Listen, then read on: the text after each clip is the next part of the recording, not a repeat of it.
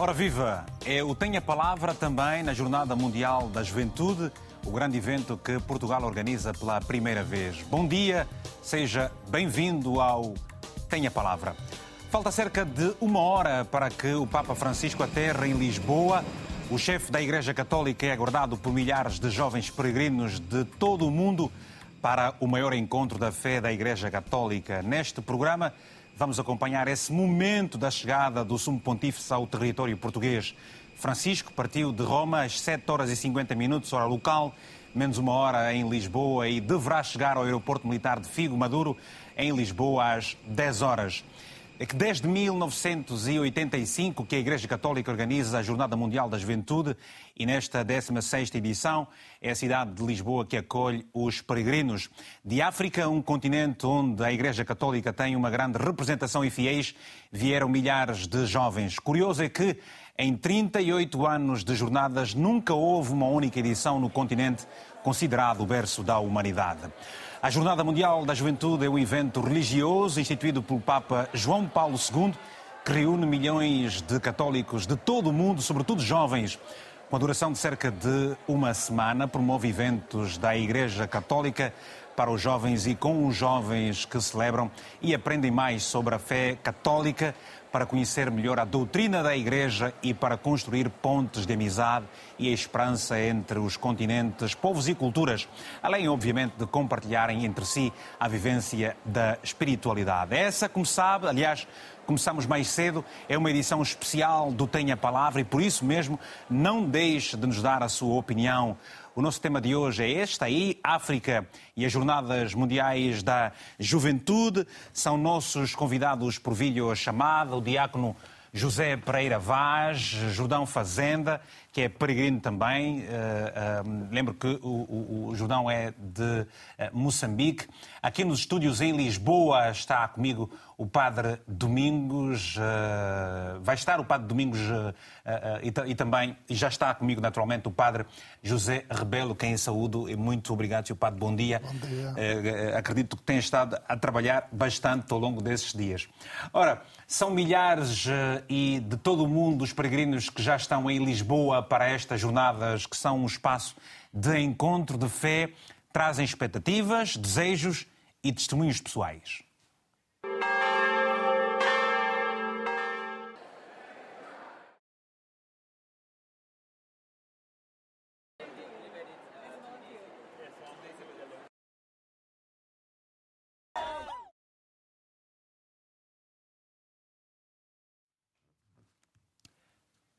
Bem, e, portanto, pedimos desculpas uh, pela falta de som neste registro. Contudo, avancemos.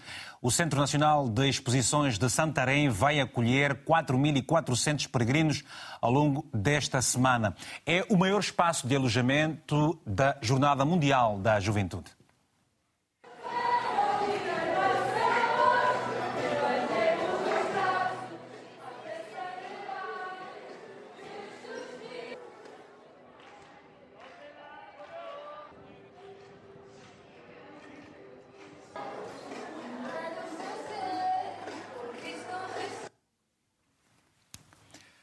Ora, uh, nós estamos a acompanhar, fazendo essa emissão especial uh, do Tenha Palavra. Começamos mais cedo e temos aqui vários momentos para seguir. Naturalmente vamos ter opiniões, vamos ter comentários aqui de, de todos os nossos telespectadores que nos vão ligar ao longo do programa.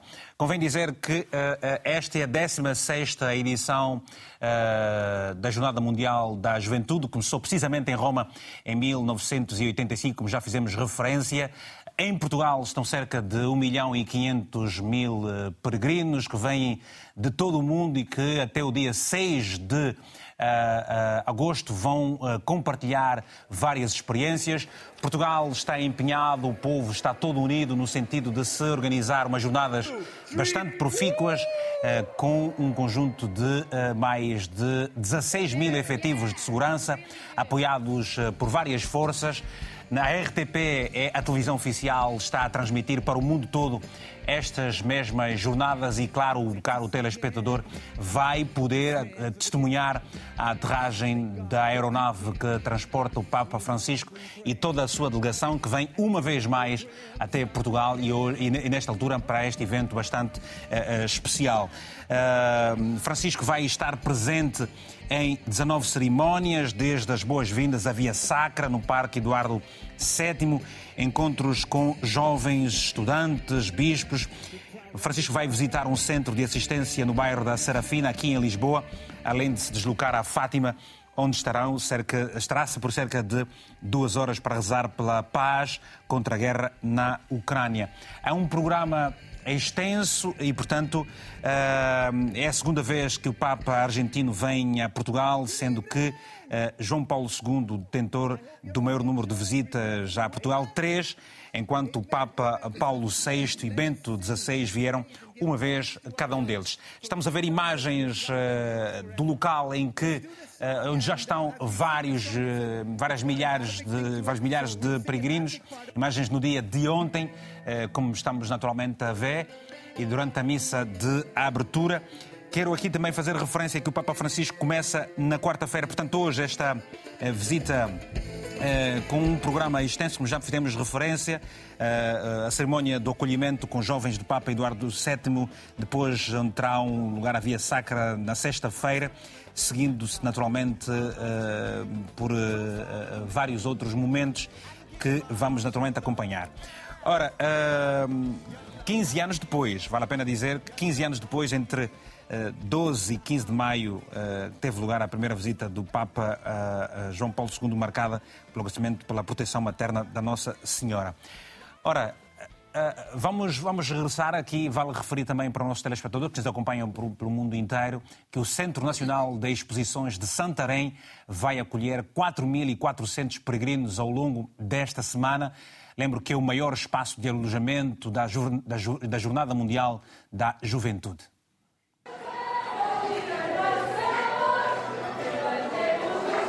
Chegam da Polónia, de França e de Espanha. O acolhimento dos jovens peregrinos no Centro Nacional de Exposições de Santarém começou ao início da tarde desta segunda-feira. That is a dream for me. It's an amazing experience that everyone has to live uh, one time in their life. I expect talk to new people, make new friends and in general have fun é o maior centro de pernoita de peregrinos da Jornada Mundial da Juventude. Vai acolher 4.400 pessoas ao longo da semana. Acho que é essencialmente uma alegria por eh, poder receber esta, esta rapaziada toda e por estar aqui ao serviço da jornada. É uma alegria muito grande. Vamos encher estas naves. São duas naves com 6.400 metros quadrados. Esperamos um bom ambiente e criar muitas anécdotas para o futuro e ver ao Papa. I'm very happy and uh, there is a lot of uh, uh, young people, so uh, it's very cool. Uh, Cerca de 140 voluntários prepararam o espaço para a chegada dos jovens peregrinos nas últimas semanas. Temos uma equipa de voluntários fantástica que dedicou aqui o seu tempo a ajudar a montar esta operação. Trabalho aqui intensivo, tanto de regime pós-laboral, em que as pessoas meteram aqui o seu esforço e a sua dedicação. Em Lisboa, a escola Dom Dinis vai acolher 500 jovens da Polónia. I'm here because I want to uh, love Jesus more and I want to be like more in my faith. Uh, I want to find some people that uh, they are like me. Estes dois primeiros dias irá ser mesmo isto: o acolhimento, o check-in e pronto, para eles ficarem à vontade. Os restantes dias é para eles aproveitarem no, pronto, as atividades que irão ter. Os jovens vão pernoitar no ginásio e em 24 salas. No total, em Lisboa, mais de 40 mil pessoas vão ficar alojadas em escolas e pavilhões desportivos. E aqui está o registro de jovens que se reúnem num dos pontos de grande concentração da juventude, isso mesmo.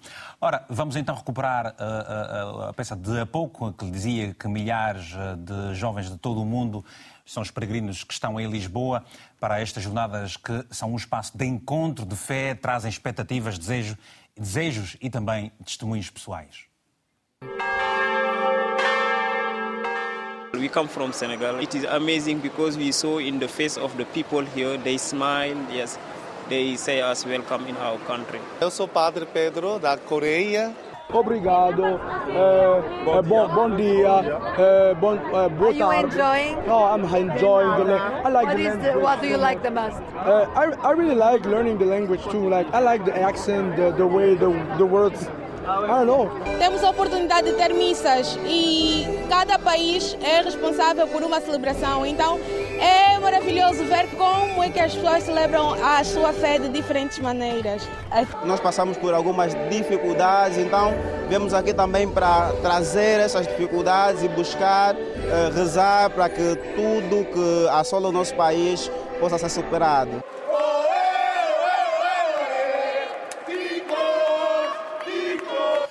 Ora, as autoridades portuguesas tomaram medidas de monitorização sobre Porto, perto de 2 mil peregrinos angolanos e cabo-verdianos que não compareceram na Diocese de Fátima, Leiria, ou de Leiria e Fátima, embora não sejam considerados desaparecidos, divulgou o Sistema de Segurança Interna Server.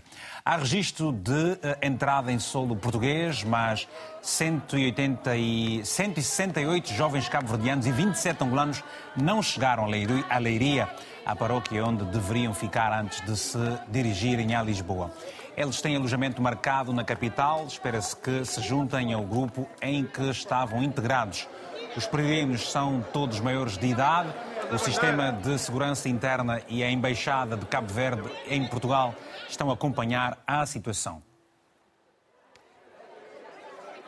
Ora, uh, e é vale a pena retificar aqui que não são 2 mil, apenas 200 jovens. Lembro que o responsável pelo grupo de peregrinos uh, angolanos uh, falou também sobre essa questão e assegurou à Antena 1 que toda a delegação seguiu para Tomar e para Lisboa.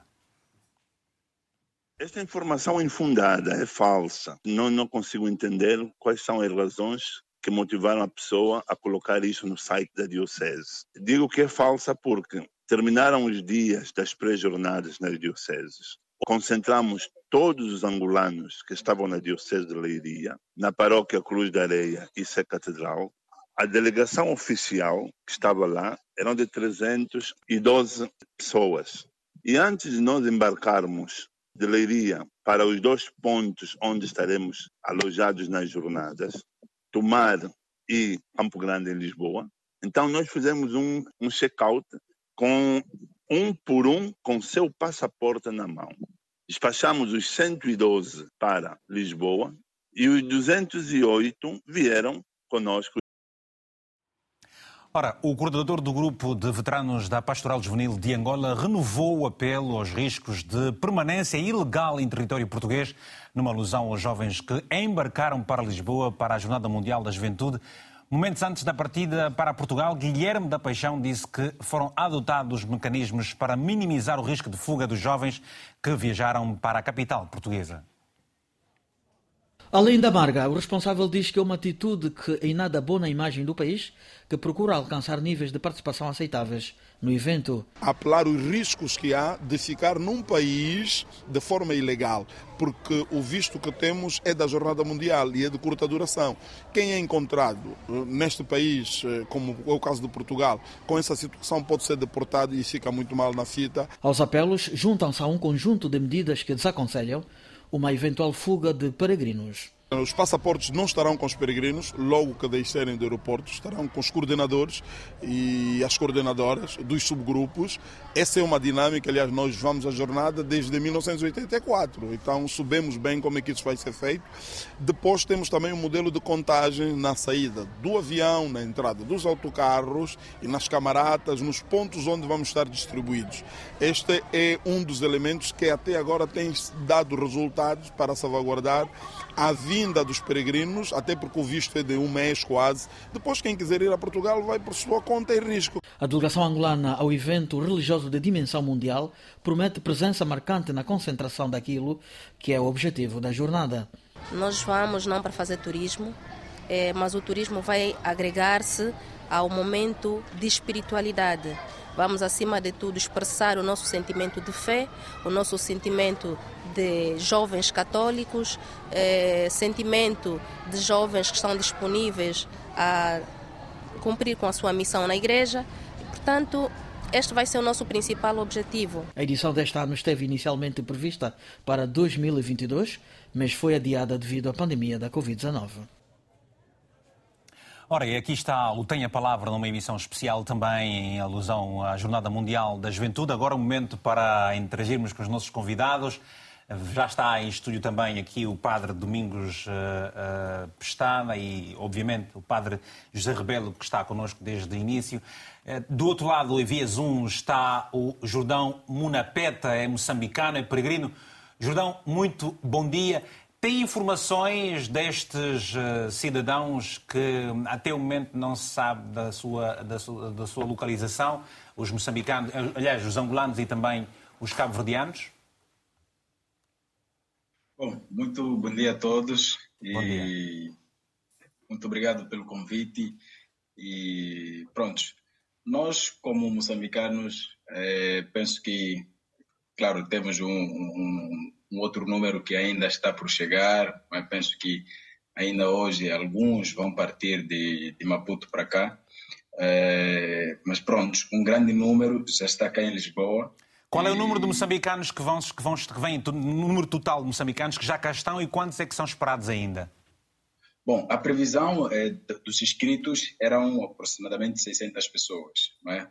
mas nós estamos, estamos espalhados, não estamos só acomodados ou acolhidos é, num único lugar, é? estamos em, em, em, vários. Então, é, neste momento está a acontecer este processo de sabermos se realmente as 600 pessoas já estão aqui. Eu digo isto porque é, tivemos algumas, se não muitas, dificuldades para poder obter o visto, não é? É por isso que até hoje temos nossos compatriotas que ainda não estão não estão cá, não estão cá em Lisboa. Então, o número é este dos inscritos. Agora, eh, se conseguirão ou não chegar cá e por conta desta situação de, de, de obtenção do visto, isto é, é, outra realidade, não é? Então, o número previsto era este, de 600 pessoas. Mas, entretanto, eh, vamos ver se chegamos... E, e enquanto, enquanto eh, peregrino, como é que está a viver esta experiência aqui em Portugal? Como é que os moçambicanos estão a interagir com os demais povos também, jovens sobretudo?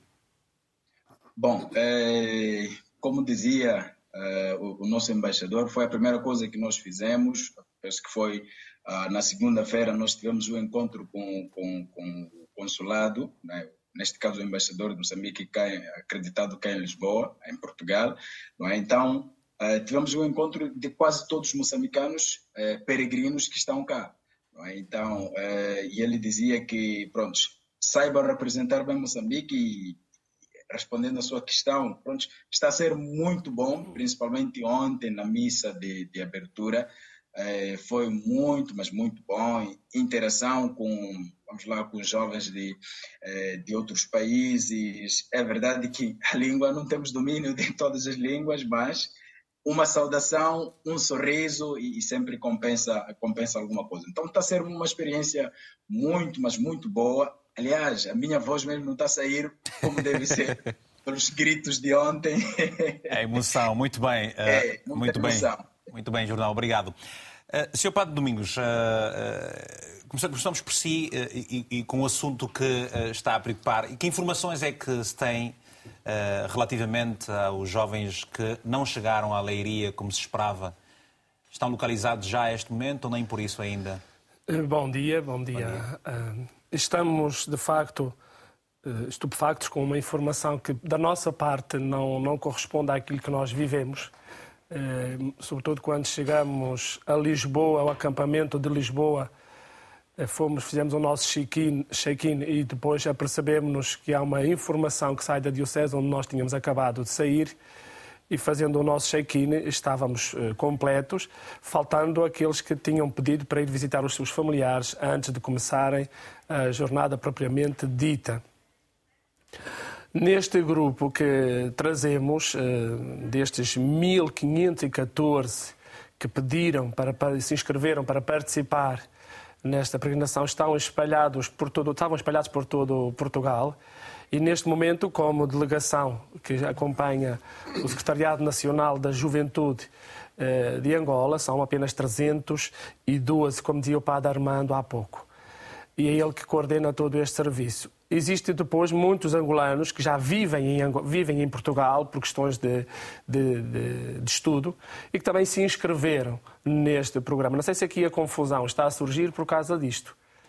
Uh, ah, que depois ontem víamos o nosso uh, Dom Belmiro, o nosso bispo responsável para a juventude, que nos acompanha também desde a primeira hora, manifestando esta preocupação de uma, de, uma desinformação eh, contrária àquilo que nós eh, vamos vivendo. Neste momento, eh, nós vamos continuar a procurar, procurar não, mas a dialogar de forma que todos estejam presentes Ou seja, Sr. Padre, todos que vocês trouxeram de Angola estão com, literalmente localizados e estão com vocês no, no, nos não estão, pontos? Não estão todos, não estão todos, porque havia, dizia ontem o Dom Belmiro, Há alguns, volta de cinco ou seis, que eh, foram visitar, saíram, foram visitar as famílias, mas ainda não se juntaram ao grupo. Ainda ontem à noite... Perfeitamente autorizados, no entanto. Há alguns saíram, só depois, mais tarde, entramos em contato com as famílias que estavam em Angola e eh, em Angola disseram que tinham saído para, para Lisboa para uma atividade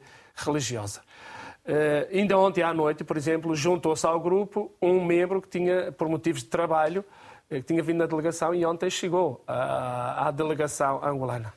E que mecanismos é que vocês estão a, criar no sentido de fiscalizar melhor e evitarem situações eh, constrangedoras daqui para frente? A contagem diária no sair do, do alojamento, a contagem à entrada no alojamento, caminharmos sempre com peregrinos juntos, como, como grupo. Não caímos naquela de retirar o passaporte, porque achamos que isso não, não seria o mais correto, mas também dando a liberdade à pessoa, porque sabemos que há uma familiaridade entre a Angola e alguns têm muitas famílias ah, aqui. E alguns aproveitam estes momentos para fazerem, além de participarem nas atividades da peregrinação, também fazerem, darem as suas. Alguns têm por exemplo, um ou outro tinha já programado algumas consultas ou visita a algum, algum familiar e isso foi tudo, está tudo a ser eh, acautelado. Muito bem. Obrigado. Bem, vamos agora eh, rapidamente às chamadas eh, telefónicas e esperamos pelo seu telefonema também, caro telespectador. Estamos a ver imagens do Parque Eduardo VII aqui mesmo em Lisboa, apinhado de gente de todo o mundo, as bandeiras que se mostram, a emoção que uh, vai na alma. Veja a bandeira de Moçambique, por exemplo, aí também. Ora, eh, temos em linha o Guilherme da Paixão, é da delegação angolana. Guilherme, hoje eh, começa a ser um dia eh, de grandes emoções também. Como é que os peregrinos angolanos estão a interagir com os demais que vêm de toda a parte do mundo? Bom dia, Vítor. Bom dia aos telespectadores desta televisão importante para Portugal e também para a lusofonia. Olha, os peregrinos angolanos, como deve saber, têm uma história já nas jornadas mundiais da participação desde 1988 e continuamos sem mais parar. E desta feita para Lisboa, que é a nossa terceira maior delegação depois de Roma e Rio, e estamos eh, bastante animados. Como pode calcular, o comitê organizador aconselha não manterem grupos acima de 50 eh, peregrinos eh, num só local. A Angola está distribuída em vários pontos eh, de Portugal e de Lisboa e o grupo pelo qual eu estou, que esteve em Leiria, está agora em Tomar. Eh, ontem estivemos em Lisboa, em tudo aquilo que vocês já disseram, a testemunhar eh, esta hum, a recepção da abertura eh, das Jornadas Mundiais da Juventude, espalhados em vários pontos do Parque Eduardo VII, não é, a colina do Encontro, e hoje estamos a, a caminho das catequeses, aqui mesmo no centro de Tomar, junto à estação de comboio, onde vamos ter as catequeses, que é um dos pontos muito mais importantes eh, destas Jornadas Mundiais da Juventude. E a delegação angolana está firme, está compacta, eh, entre sacerdotes, consagradas, são as madres, os jovens e também este grupo de veteranos da Pastoral Juvenil, que são adultos, dos 40 até 62 anos, que vieram para dar um, eh, esta espiritualidade, salvaguarda e trabalharem para que possam orientar os mais novos que venham pela primeira vez. Cá estamos eh, com este espírito. Guilherme, eu pergunto, eh, que mensagem é que os angolanos trazem para este evento? O que é que têm estado a partilhar? Quais são as curiosidades que os demais peregrinos acabam por ter relativamente ao seu país? São duas dimensões essenciais que nós trazemos. É a dimensão espiritual e a dimensão cultural. Na dimensão espiritual são a forma de como representamos as nossas, a nossa liturgia, a maneira de como celebramos a liturgia, uh, cantada e um, lida nesta dinâmica angolana, uh, a forma de como os angolanos eh, vivenciam toda a espiritualidade eh, do princípio de uma celebração, a maneira de como nos reunimos para rezar e para adorar também. Né? Todo este aspecto litúrgico tem sido passado, testemunhado por outros povos que se juntam ao pé da delegação angolana. Na dimensão cultural, temos estado a apresentar nos momentos próprios eh, as nossas danças, a música, eh, os materiais eh, que trazemos como os tecidos, as roupas e falamos também da culinária, quando há, por exemplo, em Leiria apresentamos a culinária angolana e várias danças, como deve calcular todas as dioceses e arquidioceses de Angola, eh, pelo menos eh, têm uma delegação, umas maior, outras eh, não tanto, e cada uma delas faz uma representação em nome de Angola. E temos estado assim a partilhar com os portugueses essencialmente e com os peregrinos de outras nacionalidades que vão perguntando um bocadinho isso. Mas, Vitor, o que exalta aqui mesmo em grande tom é a bandeira angolana. A bandeira angolana, quando chegamos aqui, apesar de sermos católicos e cristãos, a Jornada Mundial é aberta para todos. O Papa João Paulo II, feliz memória, quando o criou, não denominou Jornada Mundial da Juventude Católica, mas sim Jornada Mundial da Juventude, aberto para todos, mas organizado pela Igreja Católica. Nós temos estado e não a trazer a bandeira da Ciaste nem do Vaticano, mas sim da Angola. Então aqui somos um só povo e estamos a representar o nosso país. Procuramos a todo instante fazer com que o nome da Angola seja bem alto neste pódio, como se fôssemos embaixadores da religiosidade angolana. Muito obrigado, Guilherme da Paixão, por este testemunho também aqui. Uh, muito bom dia e até uma próxima oportunidade.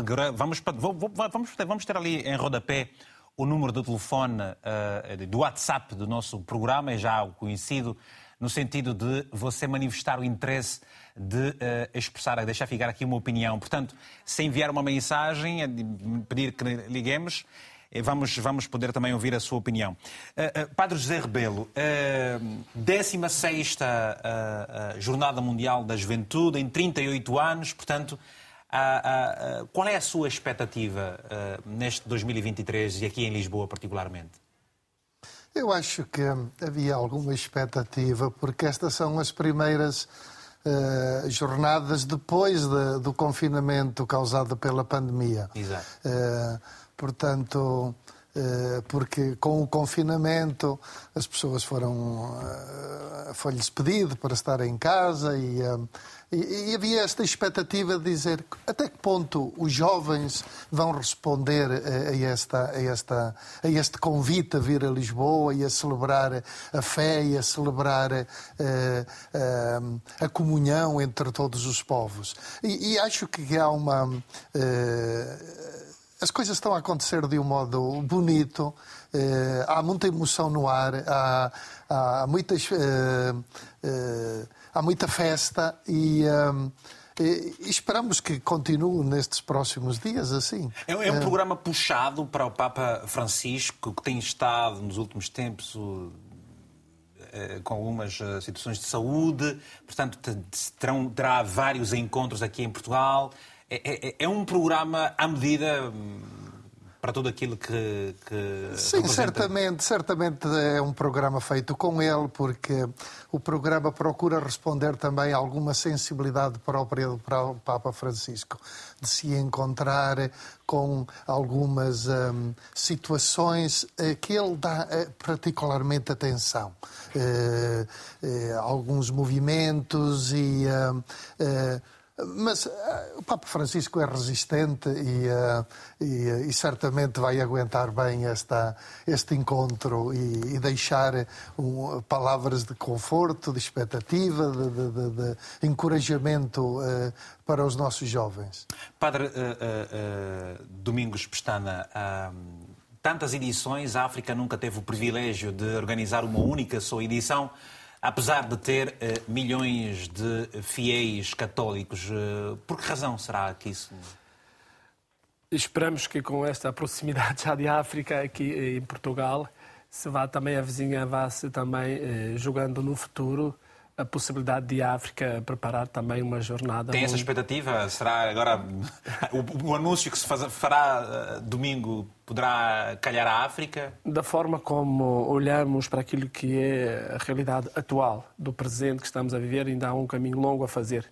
A partir também da própria, do diálogo da Igreja, dentro da própria Igreja e também com as instituições, porque estando a participar nesta jornada de forma viva desde o primeiro dia, há um longo caminho ainda a fazer, mas não impossível. Basta. Que o que é que acha que condiciona a escolha da África para se organizar um evento como este, quando, e, na verdade, a África já organizou, por exemplo, o Mundial de Futebol? Uh, o Papa esteve muito recentemente no continente, esteve em Moçambique, esteve na República Democrática do Congo.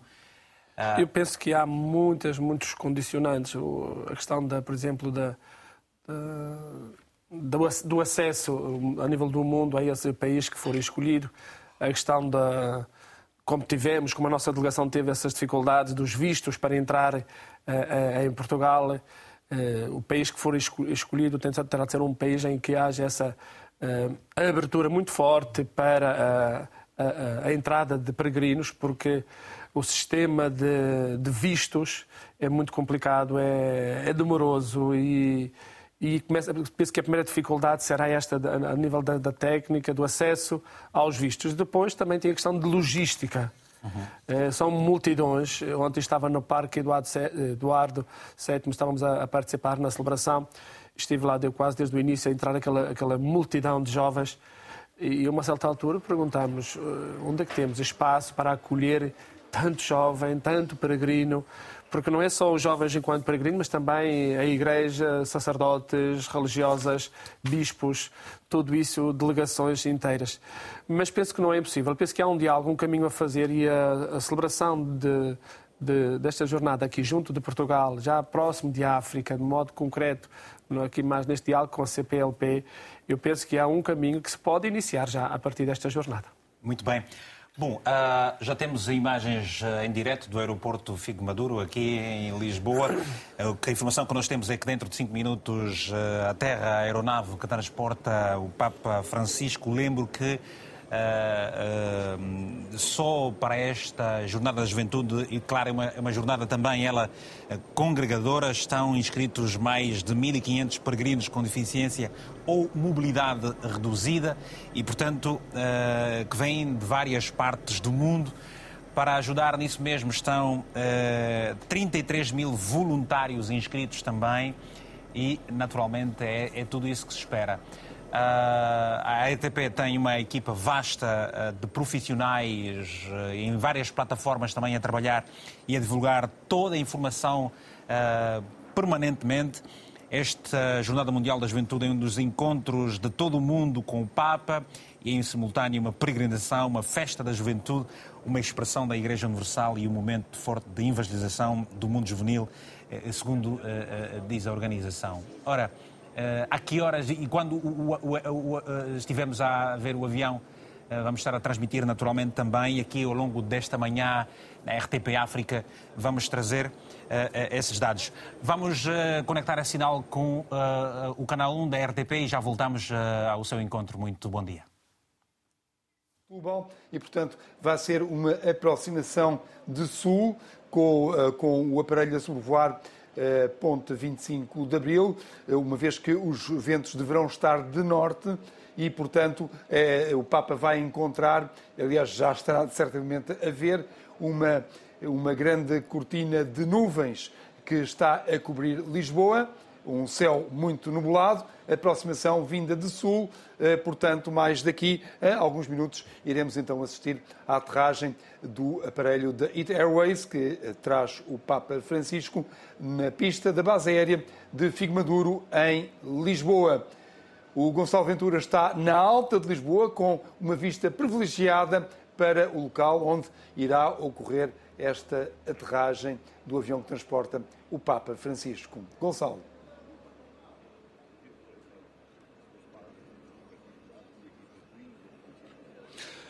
São muitos uh, os peregrinos, muitos os curiosos que quiseram aqui marcar presença para ver de perto, numa zona também privilegiada uh, do, que com vista para o aeroporto de Figo Maduro, para o aeroporto Humberto Delgado, onde dá para um, ver desde o momento de aterragem até o momento do estacionamento do avião na base aérea de Figo Maduro. O espaço aéreo português nesta altura está limitado, o espaço aéreo de Lisboa muito mais limitado, os movimentos nesta altura no aeroporto uh, Humberto Delgado são quase, diria, nulos. Não é um dia normal eh, no aeroporto que, de, que já é muito movimentado, eh, mas hoje, de facto, e nos últimos minutos, têm sido limitados os movimentos tanto de aterragens como de descolagens dos aviões. Há muitos aviões também em zona de espera aqui junto a Lisboa para receberem ordem para aterrar. Agora a prioridade é para que o avião que transporta Francisco se faça passa à pista do aeroporto da Portela. Como dizia o Zé Rodrigues Santos,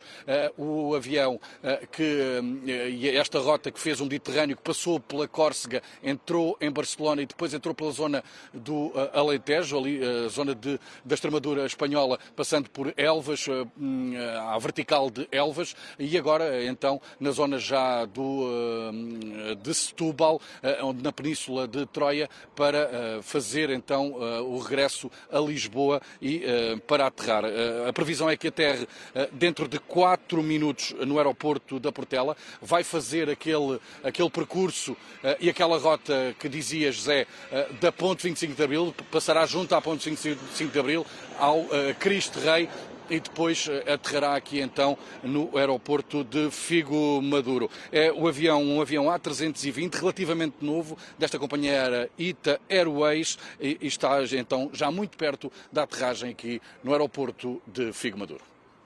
De facto, e como podemos ver é pela imagem radar em tempo real, eh, o aparelho já está alinhado com a pista para então o processo de aterragem. Quem vive na zona de Grande Lisboa poderá, e se observar então a zona onde se encontra a Ponte 25 de Abril, poderá a qualquer instante, mais daqui eh, talvez um minuto ou dois, observar a passagem do aparelho na sua descida final de aproximação à pista do aeroporto de Lisboa e, em particular, à base eh, de Figo Maduro. Na nossa companhia, nesta emissão, está o padre Paulo Duarte, o padre jesuíta. Muito bom dia. O que é que espera desta uh, visita do Papa e da Jornada Mundial da Juventude em Portugal? Bom dia, José Rodrigues Santos. Antes de mais, gostava de agradecer todos os voluntários e a compreensão de quem está a trabalhar por todos estes constrangimentos, eh, precisamente porque acho que é um, uma intensidade de tanto a acontecer. O que espero? Eh, primeiro que possa ser uma oportunidade que haja encontro e motivação de construir pontos, que é o que o Papa Francisco normalmente traz. Ou seja, possibilidade de diálogo e, sobretudo, com a juventude. Animar a juventude que tenha um olhar de esperança para o mundo, que tenha um olhar de esperança para a vida e que possa ser a oportunidade em que todos se sintam membros ativos de uma mudança do mundo e, como o Papa tantas vezes diz, da própria Igreja. na nossa companhia está também um peregrino, que é o Miguel Simões Correia. Miguel, qual é a sua expectativa? Bom dia, obrigado pelo convite.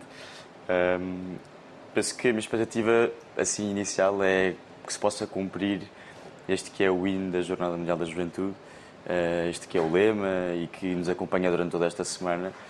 Acho que a homilia do Cardeal Patriarca foi particularmente esclarecedora e que nos explica que queremos ir depressa, mas não queremos ir ansiosos, queremos ir com calma. E acho que esta mensagem para os jovens é muito atual e muito importante. Tentarmos perceber que somos chamados a algo maior, tentar encontrar um certo sentido de vocação, um, sentido para, para a vida de cada um mas que isso não seja levado com eh, o imediatismo e este aspecto mais frenético que hoje em dia caracteriza a vida dos jovens. Dois minutos para a aterragem eh, do aparelho da ITA Airways no, na base aérea de Figueiredo, no aeroporto de Lisboa. O aparelho neste momento está a sobrevoar as praias da costa da Caparica com a ponte eh, sobre o Tejo, a ponte 25 de Abril do lado esquerdo e a ponte Vasco da Gama do lado direito, bastante mais do lado direito, eh, aparelho alinhado com a pista no seu, approach final, como é eh, a expressão usada pelos pilotos na aproximação então à pista, a aproximação final com aterragem prevista para as 9h40, portanto, daqui a sensivelmente um minuto, o aparelho com o Papa, toda a delegação do Vaticano e, naturalmente, também os, as quatro dezenas de jornalistas, incluindo a Fátima Campos Ferreira, que se encontra, enviada especial da RTP, que se encontra dentro deste avião,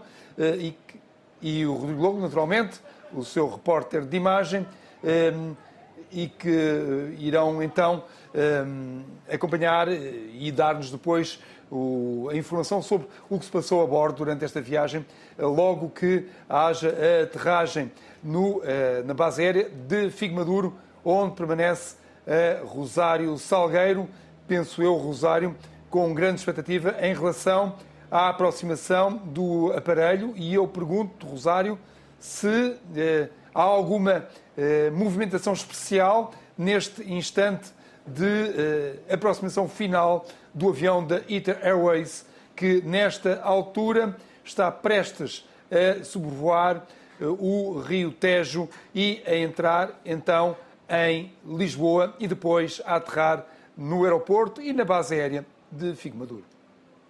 Não há grande agitação, ainda não está inclusivamente colocada a passadeira vermelha. Uh que eh, o Papa Francisco atravessará com o Presidente da República Marcelo Rebelo de Sousa ao lado e, e nessas honras militares de cortesia eh, serão cinco militares eh, da Academia da Força Aérea de cada lado da passadeira para essas honrarias.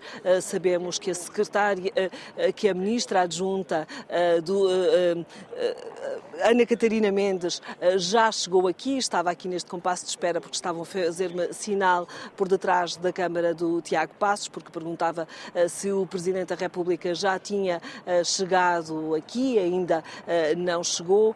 há cada vez mais jornalistas a colocarem-se em posição, uma vez que os jornalistas tiveram que estar três horas antes da visita de Francisco.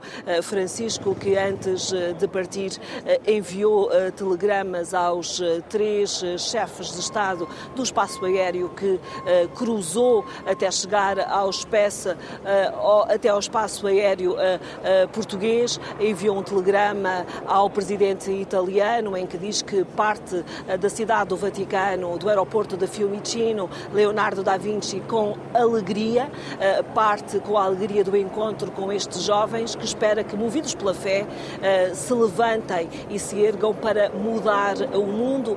Acaba por Deixa-me só assinalar que o aparelho vermelho já está na imagem, podemos estar a ver já há alguns instantes. Vê-se também os caças da Força Aérea Portuguesa, um atrás e outro mais ao lado.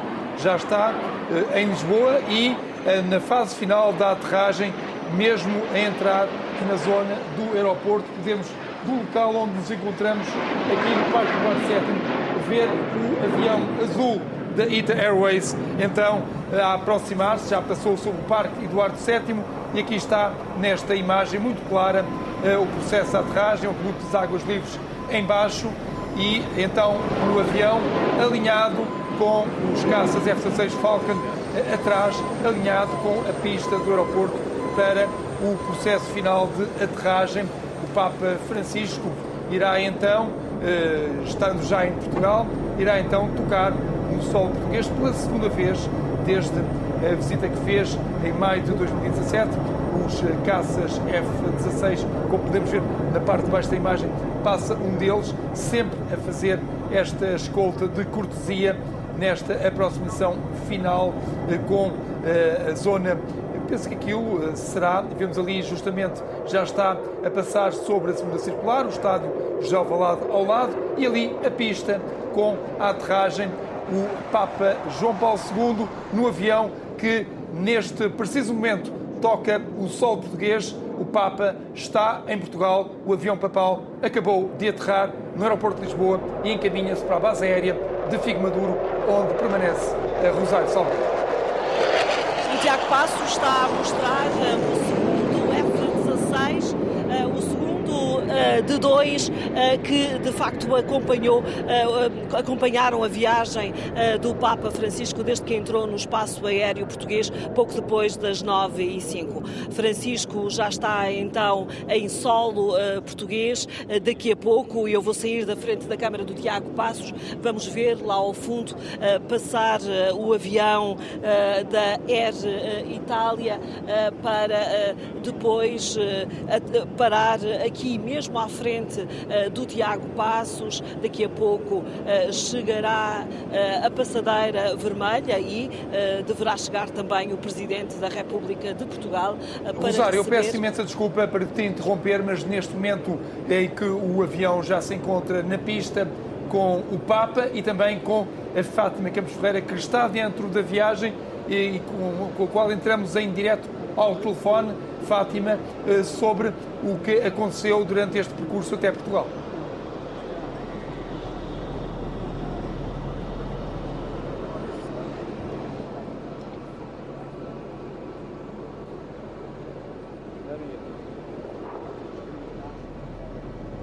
Direção de Comunicação do Vaticano, sempre ao lado, quis conhecer-nos, quis saber quem éramos, cumprimentou um a um dos 80 jornalistas a bordo.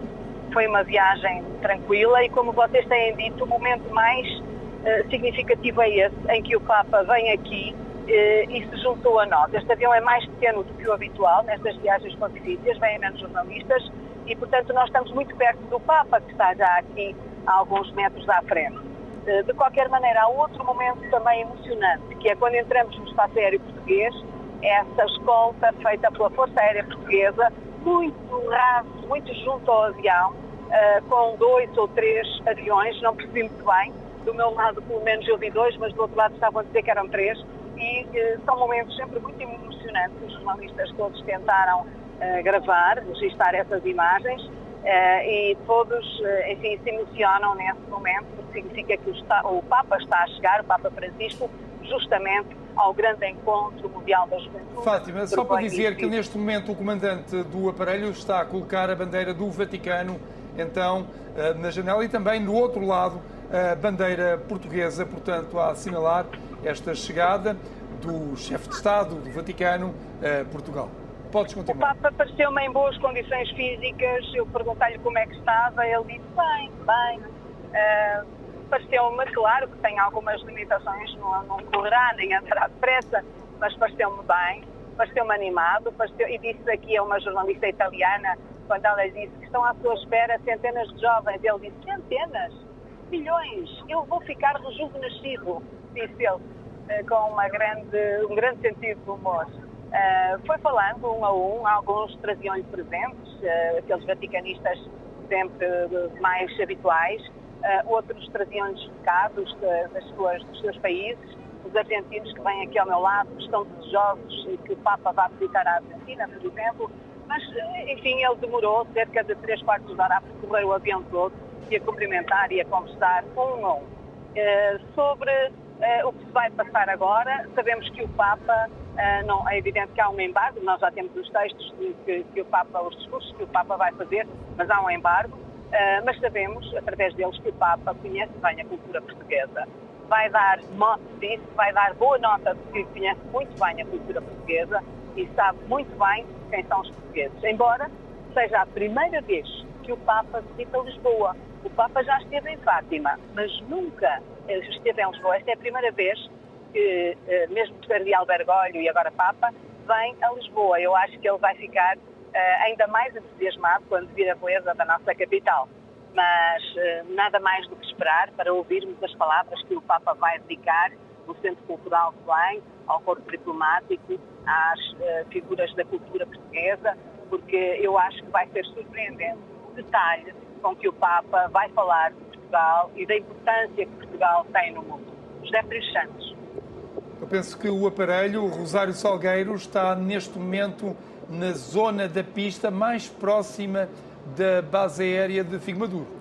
Encaminha-se, mas da base onde nós estamos ainda não se vê, não se vê, não é possível alcançar pela nossa vista, nem pela câmara, nem pela objetiva Está do por detrás Passos. do hangar. Está por detrás do hangar, vemos carros de aceleramento a passar, entretanto Marcelo Rebelo de Sousa está neste momento a chegar, está o Ministro dos Negócios Estrangeiros e também Ana Catarina Mendes, a Ministra Adjunta dos Assuntos Parlamentares.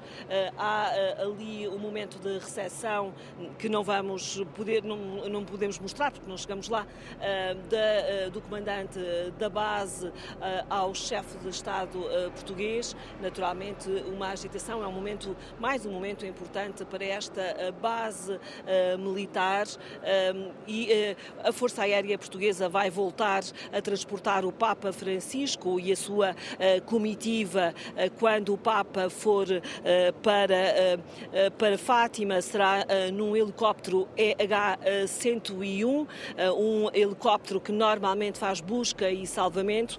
Serão, diz-nos o porta-voz da Força Aérea, serão mesmo três helicópteros a ir para Fátima. Um transportará o sumo pontífice e a sua comitiva mais próxima e o seu médico pessoal e nos outros dois irão outros elementos e irão também os jornalistas estrangeiros que acompanham esta viagem, estes 80 jornalistas de todo o mundo, porque eles irão estar sempre junto à comitiva do sumo pontífice e por isso irão também para Fátima nos mesmos, nos mesmos meios. Há muitos trabalhadores também do aeroporto, o Tiago Passos lá embaixo pode, pode mostrar que fazem uma pausa no seu horário de trabalho para poderem vir ver o Papa Francisco nesta segunda viagem a Portugal, como dizia a Fátima Campos Ferreira, a primeira a Lisboa. Serão dias longos para este homem que tem 86 anos, aí fará 87 em dezembro e que sempre disse que a velhice nunca foi fácil e que nesta altura, em vez de olharmos para a frente, nesta altura da idade do Papa Francisco, em vez de olharmos para a frente, olhamos mais para trás, para aquilo que se fez e para a vida que se viveu de forma intensa. E o Papa, hoje Papa Francisco, mas Jorge Mário Bergoglio, teve uma vida intensa enquanto sacerdote na sua Argentina. Vamos fazendo aqui este compasso de espera, contando algumas curiosidades do Papa Francisco. Zé, talvez tenhas melhor visão com as câmaras da RTP neste host, também aqui no aeroporto Humberto Delgado e na base militar de Maduro. De facto, vê-se já a comitiva portuguesa toda na, na, na zona do, de Figo Maduro, na zona da pista, para a recepção ao Papa. O aparelho, neste momento, avança muito devagar, sempre com as bandeiras do Vaticano e a bandeira portuguesa hasteadas em cada um dos lados do cockpit. Começou, aliás, esse processo logo que o aparelho aterrou e se imobilizou, só depois é que retomou a marcha. Está a ser guiado por duas viaturas, duas viaturas do aeroporto que conduzem o avião pela direção correta e ele, neste momento, está ainda, penso eu, na zona civil, com imagens em direto do interior do, do aparelho, com Peço, peço, peço desculpa, são imagens do Rodrigo Lobo, imagens da RTP. O Papa então a cumprimentar os jornalistas. Não sei se a Fátima Campos Ferreira está em posição de falar neste instante. De qualquer modo, são imagens do interior do, interior do avião, com as equipas dos jornalistas, os quatro dezenas de jornalistas também preparados para sair, mas naturalmente que será o Papa Francisco a primeira pessoa a abandonar o aparelho. Neste momento, a despedir-se então de cada um dos elementos. Vimos-lo há pouco a entrar numa cadeira de rodas, mas agora ele está a circular pelo corredor central do avião, com algumas dificuldades, mas a caminhar pelo seu próprio pé.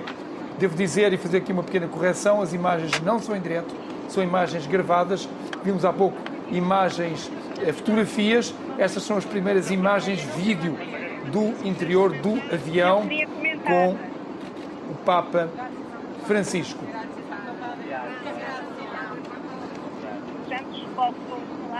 neste momento o Papa Francisco está já rodeado por todas as personalidades que o acompanham e que vêm da Cúria, não só a Direção de Comunicação do Vaticano, mas os cardeais que o acompanham, eh, está já rodeado por todos eles. Digamos que os jornalistas estão eh, na parte de trás do avião, vejo que há ali na frente, e vocês estão a ver as imagens, porque uh, o meu colega, o colega Rodrigo Lobo já está a colocar no ar as imagens uh, que, possíveis, vistas daqui, da, vistas daqui da parte de trás do avião.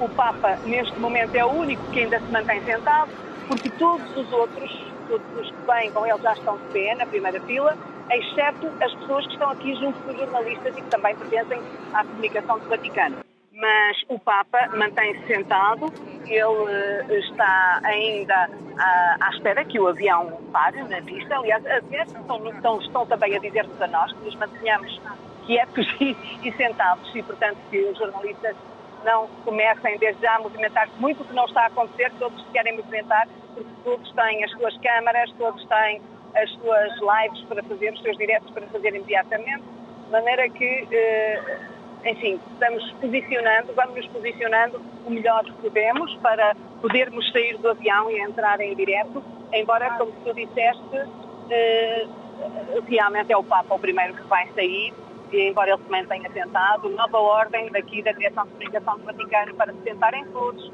os jornalistas não se podem levantar. Uh, o avião não está parado ainda na placa do aeroporto e, portanto, digamos que este nervosismo que é habitual nestas chegadas volta a cumprir e já tudo teve ordem para se sentar outra vez. Mas uh, lá na frente, a rodear uh, o Papa Francisco, várias personalidades da Cúria irão descer com ele. Como já dissemos aqui, José Rodrigues Santos, o Papa poderá ter que usar aqui e ali a cadeira de rodas, mas ele anda. Ele anda. Veio aqui ao pé de nós, sempre de pé, sem ninguém ajudá-lo. Uh, aqui e ali, mas, mas sempre a andar.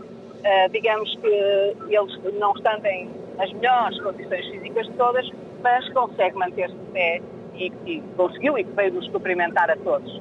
Neste momento, eh, a televisão vaticana uh, tem ordem para ser a primeira a sair, portanto, a prioridade é para eles. Eles já estão aqui com os sacos deles e com as câmaras deles para serem os primeiros a tirar as primeiras imagens do Papa uh, junto do Presidente e das autoridades portuguesas que o aguardam lá embaixo na pista. Uh, todos os colegas que aqui vamos, ou muitos de nós, estão a tentar uh, também entrar em direto com as suas estações de televisão, rádios, jornais, estão todos a fazer a mesma coisa. Uh, enfim, é o progresso e, digamos, as facilidades tecnológicas que nos permitem isto, que antes seria uma miragem.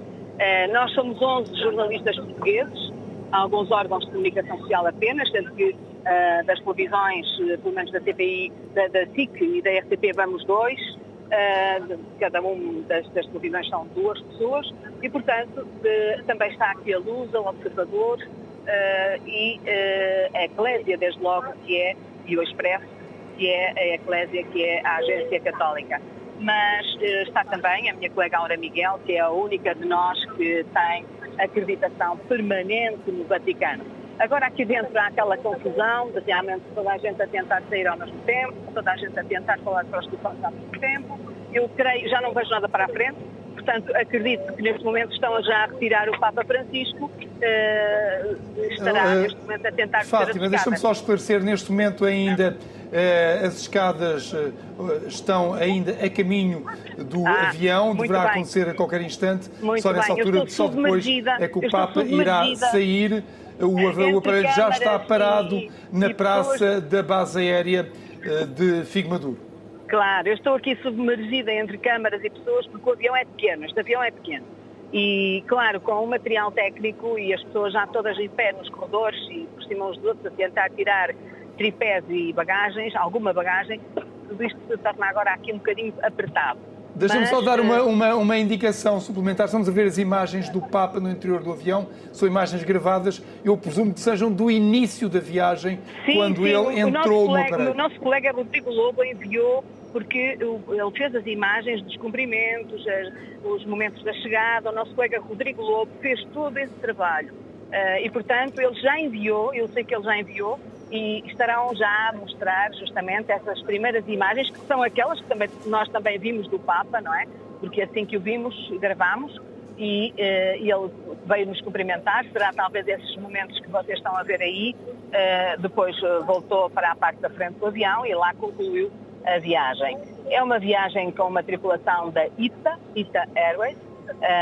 um comandante, eu já disse isso no início, mas não quero mais dizê-lo. Estas tripulações são sempre escolhidas, são sempre tripulações escolhidas pelo mérito, pelo reconhecimento dentro da própria companhia aérea mas todo, todo o serviço, tudo foi muito frugal, foi servido apenas um pequeno almoço a bordo, nada de, enfim, de outra viagem que eu fiz, por exemplo, a Fátima em 2017, que foi muito mais, era muito maior, também éramos muito mais jornalistas e digamos que tinha uma outra estrutura. Esta viagem talvez seja uma viagem mais sóbria. Fátima, uh, neste momento estamos a ver as autoridades portuguesas, eh, tanto as civis como as eclesiásticas, a aproximarem-se do aparelho. As escadas estão em prontidão. Penso que a primeira porta, talvez a abrir-se, seja a traseira. Exatamente, vemos ali aquilo que eu presumo ser, como tu indicaste, a equipa da televisão do Vaticano Vaticana, para fazer é. as imagens, recolher as imagens da saída do Papa, que deverá acontecer na porta da frente, na pista do aeroporto. As autoridades portuguesas e também a escada, eh, perdão, eh, o tapete da passadeira neste momento começa a ser desfiada de, diante da, das escadas e a acompanhar tudo isto no local está a Rosário Salgueiro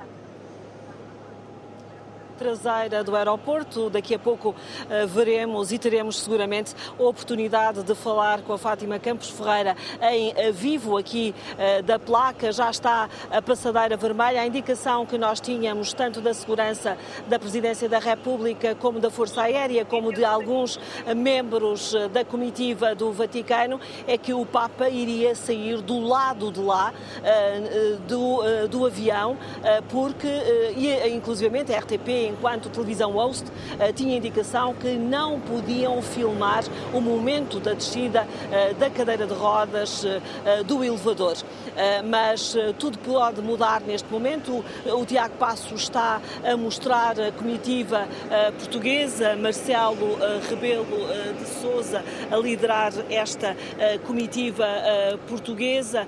Vemos também alguns cardeais portugueses, o ministro Ministro dos Negócios Estrangeiros, eh, a Secretária eh, a Ministra Adjunta dos Assuntos Parlamentares, Ana Catarina eh, Neves, a passadeira vermelha, Mendes, e eu hoje não consigo acertar no nome da Ministra, e Vemos a comitiva aproximar-se, os políticos ficam agora uh, na parte uh, da frente, alguns eclesiásticos mais atrás.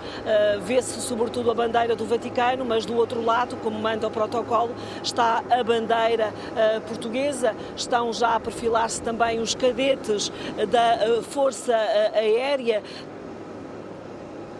são uh, jovens uh, que uh, estão em plena formação, afinal, esta é uma jornada mundial da juventude, vão colocar-se em frente e tenho aqui ao lado já a Fátima Campos Ferreira, para o Tiago Passos não sair dali. Um, ehm, Fui rápida. Foi muito rápida a chegar. Sempre a falar. são os sinais são os sinais da, eh, da modernidade. Eh, agora o Tiago Passos está a posicionar-se para que eh, tenhamos uma boa imagem. Tiveram alguma oportunidade de falar sobre quais são as palavras? Sabemos que já sabe os discursos, mas, Sabemos, sei discursos, sim. mas tiveram a oportunidade de falar qual é a mensagem base desta jornada? A, mensagem é o lema que todos conhecem. Para além Maria, do lema, aquela mensagem que todos esperam, que todos esperam não, sobre os abusos sexuais não abriu sobre as mensagens, obviamente não nos disse nada sobre essas mensagens. Agora, o que sabemos é que ele vem encantado, vem entusiasmado para estar com os milhões, ele até falou em milhões de jovens e... E, e não foge à verdade, a Igreja Católica Portuguesa espera um milhão e duzentos que, que se iria rejuvenescer aqui mas ele estava encantado. Agora, eu acredito, e, e já o disse ontem e repito, ele vai querer que daqui saia um sobressalto de consciência para estas juventudes, para estas, estes rapazes e raparigas mais novos que vão construir o futuro sobre aquelas matérias que ele tanto tem falado, a fraternidade, vai alertar para os problemas do meio ambiente, da degradação da, da, da natureza e do, do, meio ambiente, vai também uh, falar contra a possibilidade de uma guerra nuclear e a possibilidade de continuarmos em guerra com o séquito de fome que está já a começar a acontecer em África, e ele ontem falou na, no tal grito de fome que já está a chegar aos céus. Uh, portanto, digamos que eu acho que os temas serão os do costume, porque não há outros. É a maneira como as pessoas vivem. E na comitiva percebe-se já que há um fim de pontificado? Não, não, a comitiva é muito calma, é muito tranquila, muito serena, não abre muito. É evidente que todos sabemos que eh, o Papa terá mais um ano de pontificado pela frente, não acreditamos que.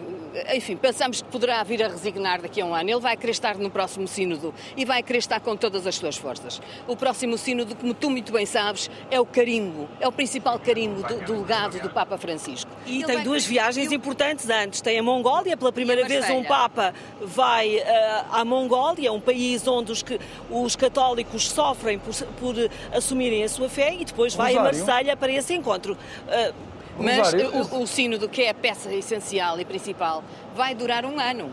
E, portanto, o Papa vai querer aguentar para o ano que vem ao, pelo menos até, digamos, Rosário, um não sei se me estás a ouvir, neste lá, momento está tudo a postos para a saída do Papa do avião e eh, há duas crianças que estão junto ao Presidente da República. ele põe tanta esperança Não sei se poderás esclarecer sobre eh, o protocolo da recepção ao Papa. E, aquilo que ele está a empenhar-se que este sino de facto tenha um sentido de unidade da Igreja, porque ele tem feito tudo isto com um sentido de unidade, para que não haja desunião. Uh, isso eu penso que estará mais ou menos garantido dentro daquilo que é a saúde dele, mas ele vai ficar mais um ano, com certeza. Obrigada, Fátima. A Fátima agora tem que juntar-se outra vez aos jornalistas, à bolha, à bolha, à bolha papal, como uh, se diz, uh, e uh, o Tiago Passos vai ajustar a imagem não tínhamos a informação sobre as duas crianças, tínhamos perguntado quem uh, vinha mais para além uh, das, uh, da comitiva oficial. não nos foi dada essa informação.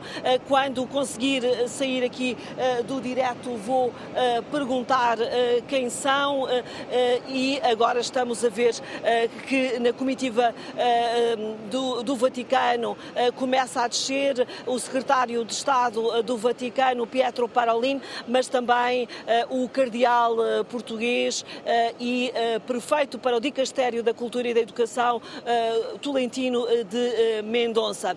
Há este, este compasso de espera para que se veja sair o Papa Francisco. A comitiva é grande, vai sair também o médico pessoal, agora saem os seguranças da, do Papa Francisco e uh, eu uh, agora. Uh, Zé, podes pegar, por favor, um bocadinho na emissão?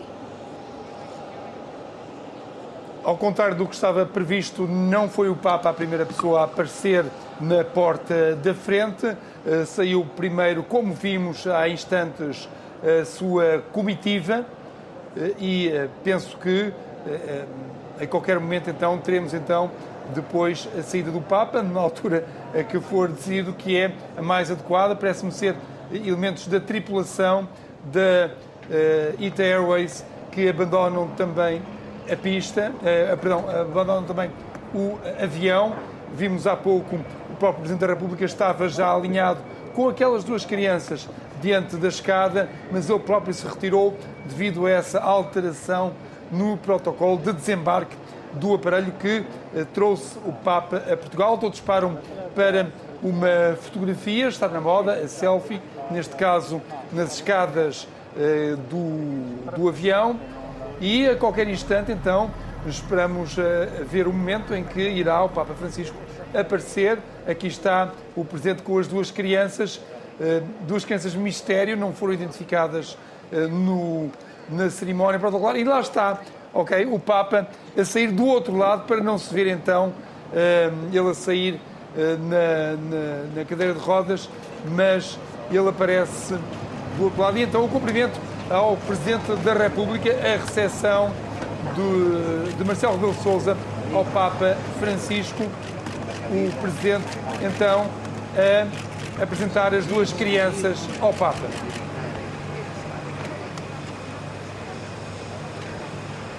Rosário, penso que já as podes identificar. Já as posso identificar, eh, não estava previsto, pelo menos, eh, no protocolo inicial. Eh, atualizámos agora, e é o bom da informação em direto. São duas crianças de 7 anos, filhas de militares aqui da base, que pediram aos pais, fizeram muita questão, e vemos Francisco.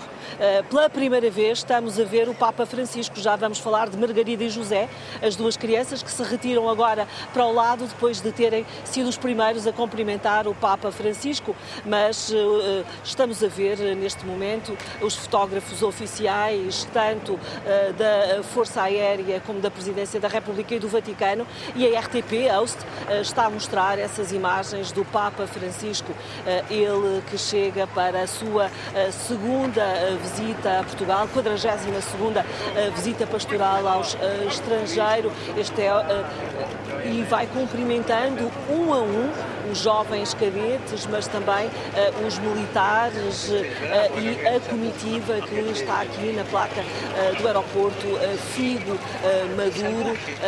vem, não tem pressa, junta-se ao presidente Marcelo Rebelo de Sousa, que também nunca tem pressa, vai devagar, acompanhando e cumprimentando e falando com, com as pessoas já se está a rir, já se está a rir com a conversa que vai tendo com o Presidente da República.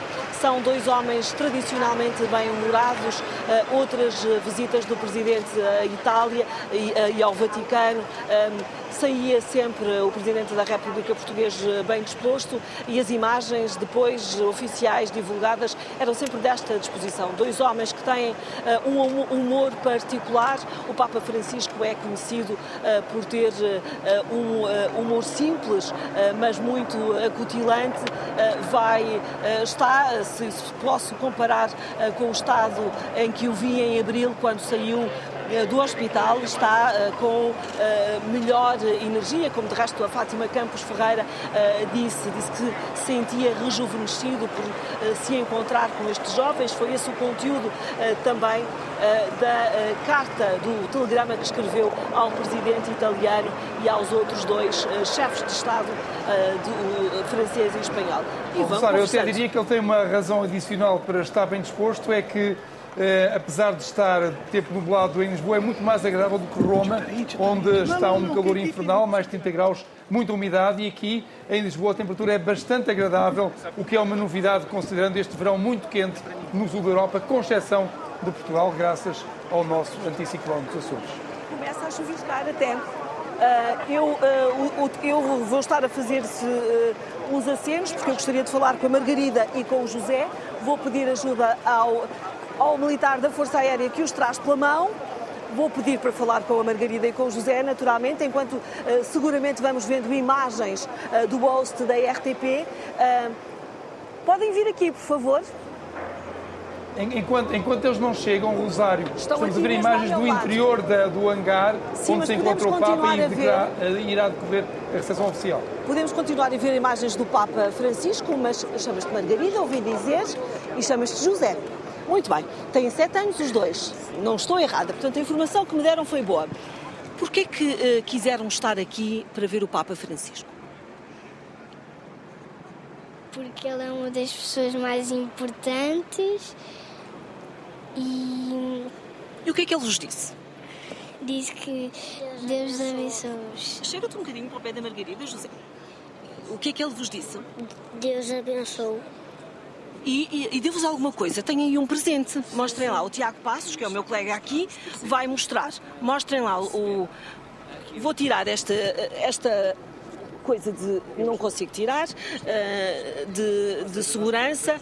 Uma militar da Força Aérea vem ajudar-nos, obrigada. Obrigada. Ah, tem um terço. Uh, Ora, o Papa Francisco já está em solo português e, portanto, a partir de agora começa uma longa jornada de trabalho nesta que é a 16ª edição da Jornada Mundial da Juventude. O programa inscreve-se o seguinte, às 10h45, agora já, já mais para frente, eh, recebeu naturalmente as boas-vindas no aeroporto, eh, depois segue viagem para hum, o Palácio Nacional de Belém, haverá ainda a visita de cortesia ao Presidente da República no Palácio Nacional de Belém, Volta das 12 horas o encontro com as autoridades e também a sociedade civil e o corpo diplomático no Centro Cultural de Belém. Haverá, por, essa altura, um discurso do Santo Padre. E às 16 horas e 45 minutos encontro com o Primeiro-Ministro na Nunciatura Apostólica, que é onde vai ficar hospedado. Portanto, eh, ao longo do dia haverá ainda eh, vésperas com os bispos, sacerdotes, diáconos, consagrados e consagradas seminaristas e agentes pastorais no Mosteiro dos Jerónimos. Ora, é um intenso trabalho Uh, uh, uh, Padre Rebelo, viu esta, esta, vimos todos, naturalmente, esta recepção e disse-nos aqui que seria diferente também se fosse em África. Portanto, é daqueles que já orou alguma vez para que estas cerimónias acontecessem em África? Seria belo, seria belo, porque... Como é, como belo seria, como é que seria, seria diferente em que perspectiva? Muito, muito certamente teríamos que abaixar o nível da, organização, mas seriam umas jornadas espessas do ponto de vista cultural e humano e, uh, e de, de, grande enriquecimento, estou convencido. Por aquilo que conheço do Papa, dispensaria. Uh, uh, Muito do protocolo que nós fazemos, certamente. Uhum. e, portanto, fazer um, uma coisa muito mais simples, mas proximidade e de, e de e de, e de grande comunhão. Acabamos por encontrar uh, uh, o, primeiro encontro, Padre Domingos, de dois chefes de Estado. Portanto, o, o, não deixa de ser curioso isso mesmo, porque o, Vaticano é também um Estado. Uh, Papa Francisco tem 86 anos e um pulmão só. Uh, mas está, tá ainda, ainda, ainda, tem essa força toda para aguentar um grande programa, pois não? Tem a força para enfrentar um grande programa e, sobretudo, ver esta jovialidade do, do, Papa Francisco com esta ideia, com esta força ainda para este programa bastante longo desta semana que vai estar com a juventude, mas com esta disposição sempre jovem. Qual será para si o grande momento desta, desta visita do Papa a Lisboa? Eu tenho, acho que tem dois momentos. Será aquele da, da vigília, mas uh, o primeiro impacto, o primeiro encontro com o Papa, aquilo que já se ouviu ontem nas ruas de Lisboa, esta é a juventude do Papa, os gritos que se vão dando na rua. Isto vai ser. Eh, vai nos colocar de uma, numa situação, numa dimensão da fé. Da fé. Muito bem. Vamos, vamos agora uh, buscar a leitura de um peregrino a. Uh, uh, agora com o nome, é o Jordão Munapeta. Jordão, Uh, mais ansioso para, para, para ver o Papa neste, por esta altura já? Bom, eu penso que é, é a ansiedade de todo peregrino que está aqui poder é, estar com o Papa e pronto, nós recentemente já recebemos ele em Moçambique, mas também é? a ansiedade continua, não é? Apesar de foi, que... Foi diferente ter estado com o Papa no estado dos Impeto em Moçambique? Sem dúvidas, foi, foi, foi diferente. Olha, é, imagina que é, estamos a falar, primeiro, particularmente da, da, minha parte, foi o primeiro Papa que eu pude, tive a oportunidade de vê-lo assim, é, como se costuma dizer, cara a cara, não é? é? porque quando chegou o, João Paulo II, São João Paulo II, eu na altura não, não tinha nascido, não é? então, é, então, mas pronto, foi, foi, foi muito bom Agora, a expectativa é enorme, apesar de termos estado eh, juntos, como quem diz, no mesmo espaço lá no, em Moçambique, mas estou mesmo ansioso. Ah, ansioso não, ele já aconselha não, a não sermos muito ansiosos, mas eh, a expectativa é enorme poder pronto, partilhar o mesmo espaço com, com o Papa. Muito obrigado. Ora, começa agora também uma grande interação com os nossos telespectadores espalhados pelo mundo inteiro, quer ao telefone ou por mensagem, desde quem vinha para o WhatsApp, que vai passar várias vezes no rodapé, Uh, e a mensagem que nos chegou primeiramente é do Paulo Kikola, a partir de Luanda, em Angola, escreveu-nos o seguinte. A Jornada Mundial da Juventude é um tempo de meditação para nós empregarmos-nos eh, daquilo que o Senhor deseja para nós jovens. Tememos o tempo para fazer, para rezar e meditar simples, estas simples palavras de Cristo. Abre-te com a ajuda do Papa Francisco, procuremos descobrir o que impede ainda em nós a verdadeira libertação oferecida pelo Senhor. Uma outra mensagem é do João Sambo Chicuna, de Angola também, que nos escreve o seguinte: é uma honra e privilégio a realização deste grande evento com o líder da Igreja Católica nas terras do internacional craque português Cristiano Ronaldo. Jornada Mundial da Juventude é um evento religioso que reúne jovens católicos de todo o mundo para celebrar a fé e a união. Um abraço a todos os peregrinos, em especial a todos os escuteiros de Angola. Ora, muito bem, vamos agora à chamada. O Nelson Semedo está em Maputo. Nelson, muito bom dia. Gostaria de estar aqui também, onde já está o seu conterrâneo, o, uh, Janot, o, o, Jordão. Bom dia, muito. Bom dia. Bom dia, bom dia. Muito obrigado pela oportunidade. Estou a assistir em direito de Maputo. Quando o Papa esteve em Moçambique, você foi, foi, foi vê-lo também? Sim, estive no Zimpeto. Foi um dia que estive a fazer muito frio. Estive no Zimpeto, estive quase praticamente a uns 200 metros vi o Papa com o meu coração, por acaso. Quando me lembro de, de estar em Portugal, recordo-me um dia em Maputo. Né? Hum. E quais, quais, são as suas expectativas? Está, vai acompanhar tudo? Está a acompanhar naturalmente?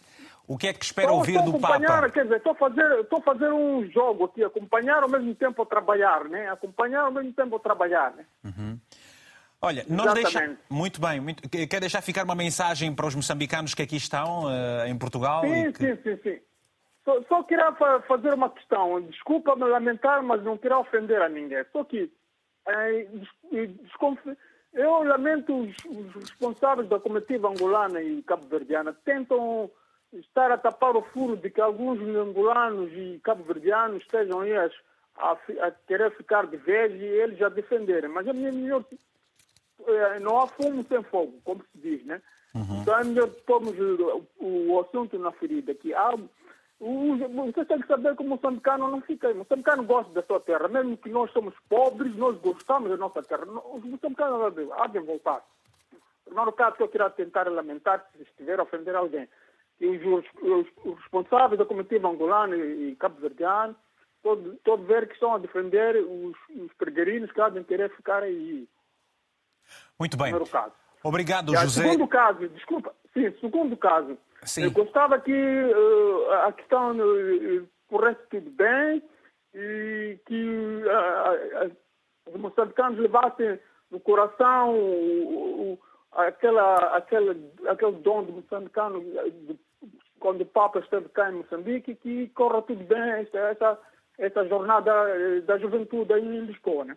Ok, muito obrigado, muito bom dia, até uma próxima oportunidade. Vamos a uma outra chamada, está em linha o José Rufino, a partir da Willa. José, muito bom dia, tenha a palavra, se faz favor. Uh, muito bom dia. Uh, sim, uh, para o dia de hoje, a despeito desta temática, Certamente. na verdade tenho muito para dizer, mas devido ao fator tempo, vou procurar ser o mais lacônico possível. Primeiro, antes de tudo, eh, eu lamento né, é o comportamento negativo de alguns africanos, em particular dos angolanos, de usarem essa jornada para evadirem-se, ou seja, para permanecerem em Portugal de forma não muito, não muito ética. Segundo, parabenizar Portugal por ter sido, Portugal e a cidade de Lisboa em particular, por terem sido escolhidos quer para albergar este evento de tamanha importância. É a maior manifestação da, da fé católica. E também eh, queria, queria dizer que estou expectante para ver se de facto o Papa vai fazer um pedido de desculpa a todas as pessoas que foram vítimas de agressões sexuais, ou seja, de abusos sexuais. Uh, nós sabemos que se o Papa Bento XVI é considerado o Papa da fé e da razão, o Papa Francisco é com certeza o Papa da reconciliação, do perdão, da fraternidade e do amor. é um Papa que lavou os pés, que lava os pés de reclusos, é o Papa que deu beijos aos pés dos líderes, digamos, beligerantes do Sudão do Sul, e é o Papa que tem aproximado povos, que tem unido, digamos, uh, pessoas. Porque, no fundo, é disso que nós precisamos, é disso que o mundo precisa. Num mundo cada vez mais dividido entre Ocidente e Oriente, com as alterações climáticas, com a instabilidade política nos países africanos, é imperioso a gente rezar. É imperioso nós orarmos para Deus, porque a gente precisa, precisa de facto de Deus. Eu, como é fácil perceber, gosto bastante de ler e acompanhar tudo o que se passa nos países africanos e não só. Tenho que dizer que há notícias que quase que me levam às lágrimas. Como, por exemplo, só para citar aqui um dos exemplos, ontem nós ficamos a saber que o presidente da Tunísia, Kais Saied, tem estado a ordenar que imigrantes ilegais vindos de, dos Camarões e da Costa do Marfim sejam levados de, no deserto, na fronteira entre Tunísia e Líbia, e lá são largados. É uma coisa inexplicável. Então, nós precisamos de oração, nós precisamos de Deus, precisamos de nos unir, que é para tornar esse mundo num lugar mais pacífico, sustentável e igualitário. E para terminar, queria prefaziar São Cipriano, um santo católico que dizia Dola salos espres et ecclesia Roma. Então, para ti, Vitor Hugo, e todos os, e todos os telespectadores que nos ouvem, todos os funcionários da RTP, Pace Sibi Vestron. Obrigado. Obrigado, muito bom dia. Até uma próxima oportunidade. Uh, Padre uh, Rebelo, uh, gostávamos de pegar aqui em alguns aspectos frisados pelo, pelo próprio Rufino. O Papa é uma pessoa muito preocupada com questão, com a questão dos direitos humanos e com as migrações. O que é que se lhe oferece dizer relativamente a este ponto, a estes aspectos que o Papa muito tem tocado? Sim, o Papa tem uma visão do mundo a partir da sua Argentina, portanto, a partir das periferias. E a questão da imigração tem sido eh, tem estado particularmente perto do seu coração. Basta recordar que a primeira visita que fez fora de Roma foi precisamente a Lampedusa, eh, que é, era eh, e é uma das portas de entrada de imigrantes vindos do Mediterrâneo na Itália e na Europa. Portanto, ele tem essa preocupação no, no, coração e, e, e, tem, e tem apelado para que as nossas políticas, de alguma maneira, mudem de modo a receber quem é refugiado e quem procura novas, portanto, uma situação de vida melhor, naturalmente. Sim, Padre Domingos, vem de Angola, está aqui em Portugal desde há uns dias. Qual é a avaliação que faz desta capacidade organizativa de Portugal, destas jornadas? Quero acreditar que já tem estado noutros países, em circunstâncias similares, mas que, que, nota dá a Portugal sobre a capacidade de organizar tudo isso? Estão aqui mais de 1 milhão e 600 mil pessoas. É o é, número esperado, pelo menos. É uma organização que já começou há, há muitos anos, isto era para termos feito em 2022 e por causa da, da pandemia houve mais esse tempo de preparação. Estando já dentro da, do espírito da peregrinação, todo este uh, grupo de voluntários de todos os sectores, uh, tudo aquilo que envolve até chegar o peregrino, é admirar que um país que se diz que tem cada vez menos jovens, encontrarmos esta juventude, a força da juventude nos jovens e também em muitos adultos que fomos encontrando. Acho que é extraordinário a capacidade e o recorde que foi de preparar para acolher todos estes peregrinos e, sobretudo, estas... Gostava, gostava, só de pedir desculpas e incomodá-lo. Nesse momento vemos a viatura que transporta o Papa Francisco a deixar a base militar de Figo Maduro aqui em Lisboa, ainda a ser saudada uh, por uma oficial uh, militar da, de, Força Aérea Portuguesa. É um Papa carismático, muito dado também às pessoas. É já a segunda vez que o Papa Francisco está em solo português. A primeira vez foi em 2017. Daqui parte para cumprir então parte do programa, como nós já ouvimos naturalmente, vai estar com Marcelo Rebelo de Souza e com muitas outras entidades. Lisboa registra por esta altura do, do, dia e nos próximos dias várias restrições ao trânsito, a um reforço da capacidade dos transportes públicos para dar resposta, naturalmente, ao número de peregrinos que estão na cidade. Uh, os restaurantes, os hotéis estão quase todos apinhados. Uh, e é isso aí. Vamos pegar agora num aspecto que de poucos minutos referenciados, mas eu gostava. Estamos aqui a ver esta, esta, esta imagem eh, eh, gráfica em 3D eh, do Palácio de Belém onde, e do percurso que o Papa Francisco vai fazer saindo do aeroporto até a Belém, pegando a segunda circular logo de imediato, presumo. E, portanto, é este o percurso que estamos a ver. Uh, o Centro Cultural de Belém, na zona de Belém, onde já estão uh, milhares de peregrinos, certamente. Aqui uma comitiva alargada a deixar o aeroporto, uma grande escolta que acompanha o Papa Francisco. Lembro que estão mais de 33 mil voluntários, estão inscritos mais de 1.500 peregrinos com deficiência ou mobilidade reduzida, que vêm do mundo inteiro. Portanto, no Parque Eduardo VII, eh, o recinto da jornada tem cerca de 100, eh, eh, de 100 hectares. Há uma grande preocupação com a inclusão nestas jornadas da juventude. É, para já, a jornada mais ecológica de sempre e, portanto, o que se pode esperar é que ela seja efetivamente um grande sucesso. Um grande sucesso uh, uh, Sr. Padre pode continuar o seu pensamento. Um grande sucesso uh, que uh, o Papa tenha coragem de tocar em temas muito fraturantes. está a mudar o paradigma que a Igreja foi experimentando até hoje.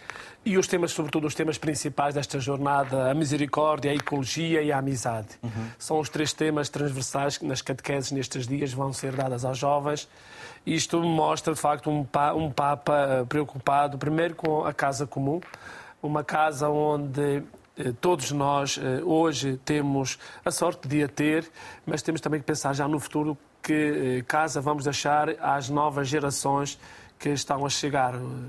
O Papa brincava dizendo que Deus deu-nos o paraíso e nós estamos a transformar isto num deserto e olhando para, as questões climáticas que o mundo vai sofrendo em função muitas vezes também de, do avanço daquilo que o homem vai colocando. Depois temos a questão também da misericórdia, aqui já alguns vamos falar da misericórdia. É um Papa muito incisivo na questão da misericórdia, do perdão, da reconciliação, eh, de ir ao encontro, de fazer as pessoas se encontrarem. Aquilo que se diz que o Papa Francisco deseja que uh, uh, as pessoas tenham cuidado uh, com a casa comum. O que é isso de casa comum, efetivamente? É o lugar onde nós vivemos, o planeta, a nossa casa, a casa de todos nós. E todos nós temos. É a preocupação com a ecologia, não é? É a preocupação com a ecologia, lá da Autosi, e nós em Angola estamos a trabalhar também muito isso com a própria Conferência Episcopal, com toda, com, não só em Angola, mas em parte todo o mundo, o cuidado de plantar árvores, de plantar, de cuidar da casa, de educar, a cuidar de tudo aquilo que está à nossa volta para que as futuras gerações possam também ter um espaço habitável. Muito bem. Bem, vamos a uma reportagem. A violência das palavras do Papa Francisco em defesa da vida marcam os 10 anos do seu pontificado, indignado com os que descartam e deitam fora vidas humanas. Insurgiu-se contra o aborto e a eutanásia, mas abriu caminho na Igreja à homossexualidade, ao fim do celibato dos sacerdotes, à utilização de anticoncepcionais por motivos de saúde pública.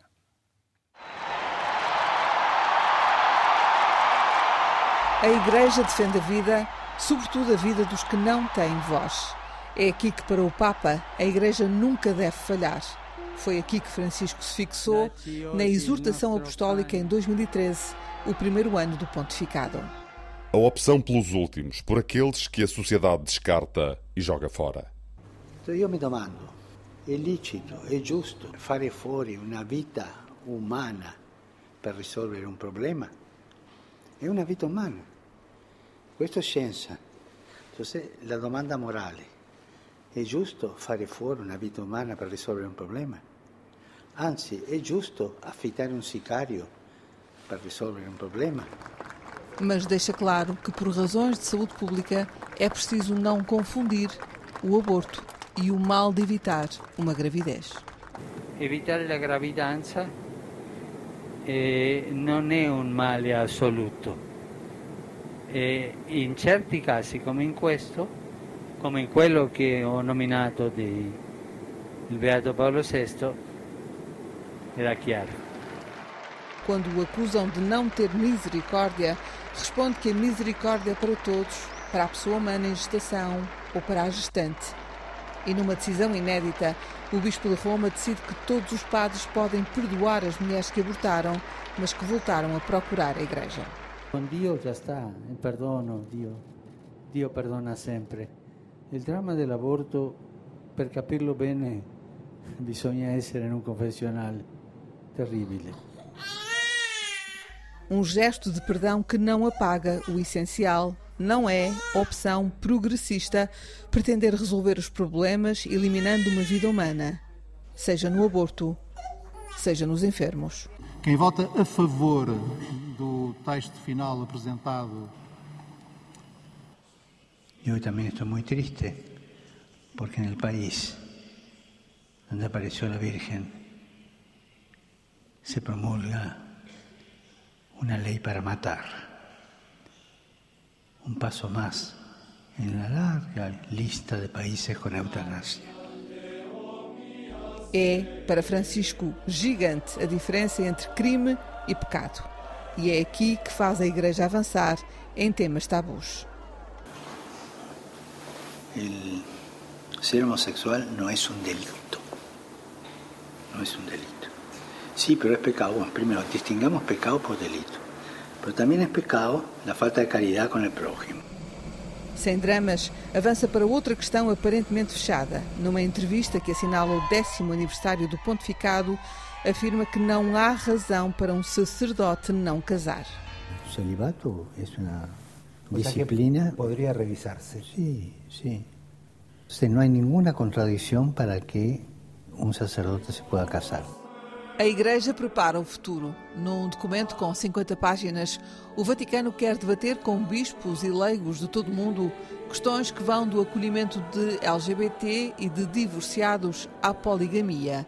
Vai ser em outubro, em Roma. Muito bem. Padre eh, José, acabamos de ouvir o, o- o Santo Padre falar sobre eh, a homossexualidade, que é um assunto eh, delicado de ser abordado, obviamente. O Papa está eh, a- a lidar com- de uma forma muito difícil com a pressão do mundo, sendo que a Bíblia fala sobre a homossexualidade em Levítico. Qual é a sua opinião relativamente ao que o Papa diz e com aquilo que está escrito na Bíblia? Bem, o Papa tem uma, uma atitude de inclusão e, e ele disse: Quem sou eu para julgar? E esta é a atitude que deve ser recomendada. Cada um tem a sua orientação e deve haver respeito. E depois vamos caminhando, vamos caminhando eh, pouco a pouco, eh, na- na- até na- no entendimento daquilo que diz a palavra de Deus no Antigo Testamento sobre, sobre esta questão da homossexualidade. O Papa tem uma atitude inclusiva e ajuda-nos a perceber melhor algumas coisas. Por exemplo, falava-se da defesa da vida. Muitas vezes a defesa da vida é só interpretada como eh, ser contra o aborto.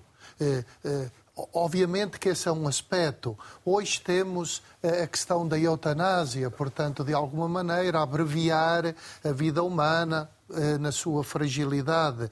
Eh, Mas o Papa sublinha um, outros aspectos, que é eh, somos a favor da vida quando eh, promovemos a dignidade, eh, da- as condições económicas. A- injustiça é contra a vida. Nós que somos pela vida, também eh, somos pela justiça. Somos para que todas as pessoas tenham eh, acesso aos bens e tenham assento na mesa, na mesa da, da prosperidade. Portanto, eh, ser pela vida inclui todos estes aspectos de, de respeito pela vida em todos os seus momentos e em todas as circunstâncias. Muito obrigado, Sr. Padre. Ora, eh, temos agora várias chamadas. Vamos atender a, a- a- o Martins Alexandre, também na província da Huila, em Angola. Martins, muito bom dia. Está a acompanhar as imagens da RTP África. Uh, o Papa Francisco a deixar uh, o aeroporto, pegando agora a segunda circular, uh, a caminho, por exemplo, da zona do estádio do Sporting. Ora, diga uma coisa, quais são as suas expectativas? O que está a gostar mais? O que é que espera destas Jornadas Mundiais da Juventude? Martins Alexandre? Não temos o Martins nessa linha. Vamos tentar a Virgínia Cassamá, em Londres. Virgínia, muito bom dia. Alô, Virgínia, muito bom dia. Vamos ter a Virgínia daqui a pouco, no entanto, vamos tentar uma outra linha onde está o António Filizelli, eh, na província do Ambo, em Angola. António, muito bom dia. Muito, muito bom dia, Vitor Hugo. É um prazer estar, estar em linha contigo. Já tentei várias vezes. Muito o, bom dia. O prazer é todo meu. Está uh, no Ambo, cidade baixa, cidade alta, está muito frio, com certeza, independentemente do ponto em que se encontra, não é? Olha, olha eu falo, falo exatamente a partir do bairro de São João. Ah, São João, muito bem. Está muito frio, muito cieiro aí, não se pode rir. De... Olha, faz frio. Por, por esse dia, de facto, faz frio. E então, o que é, o que, é que... Na verdade, que é... Sim, pode dizer. Sim? Faz favor, faz favor. É dizer que é, é uma grande alegria é, para todos os jovens. Hoje, é, praticamente todos os jovens a nível do mundo estão alegres por essa visita que o Papa está a fazer em Portugal. E cá os africanos, angolanos também não, não foi grande. Mas eu tenho uma expectativa relativamente a esta visita, que o Papa eh, venha abordar também, por exemplo, a questão eh, dessa deslocação dos jovens que estão eh, cada vez mais a morrer nos mares, né? Uhum. a deslocar-se para a Europa, procura das melhores condições de vida. E também aqui falar um bocadinho, eu ouvi um colega, um colega não digo, como meu compatriota da Willa, via a tecer algumas críticas aos angolanos que, de certa forma, eh, desertaram, né? Da, da, da, da talvez, não tenha, talvez, o António, talvez o António não tenha ouvido, e eu vou pedir daqui a pouco o padre uh, uh, uh, Domingos para voltar a explicar. terá havido aqui uma pequena confusão, mas prossiga, se faz favor. Aliás, estamos a ver, peço desculpas, aqui a zona ah, da segunda circular, já mais perto de Campo Grande, esta grande comitiva do Papa. Aliás, recordo que os trabalhadores da função pública ah, aqui em Portugal hoje estão a, a, a, ver um período de tolerância de ponto.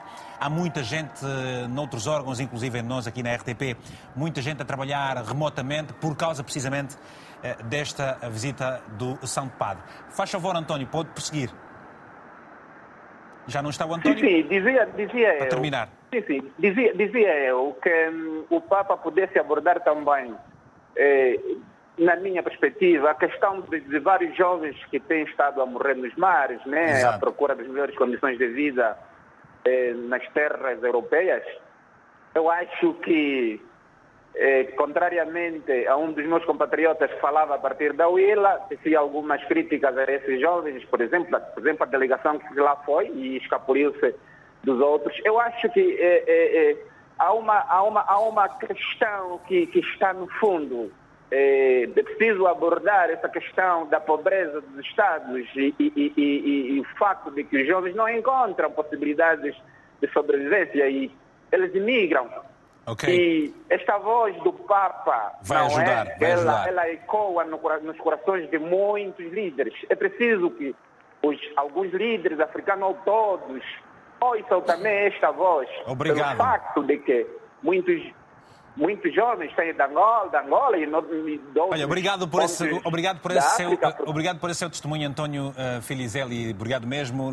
Estamos a acompanhar naturalmente a esta, esta, esta, esta, esta caravana que leva o Santo Padre até a zona de Belém, eh, já terminando a parte da segunda circular, fazer a inversão, pegar uma outra eh, zona no eixo norte-sul, estamos a ver, eh, presumimos que vá fazer exatamente esta. Não, vai seguir, vai, vai, vai passar também pelo estádio de Benfica, passando pelo centro comercial Colombo e depois uh, uh, vai, vai, prosseguir. Lembro que estão inscritos peregrinos de 151 países e, portanto, 16 mil oficiais 16 mil oficiais, eh, gar- garantindo a segurança do Papa Francisco e tudo o resto que vai, que vai acontecer. Apenas as Maldivas não estão eh, presentes nestas, não está presente nesta Jornada Mundial da Juventude.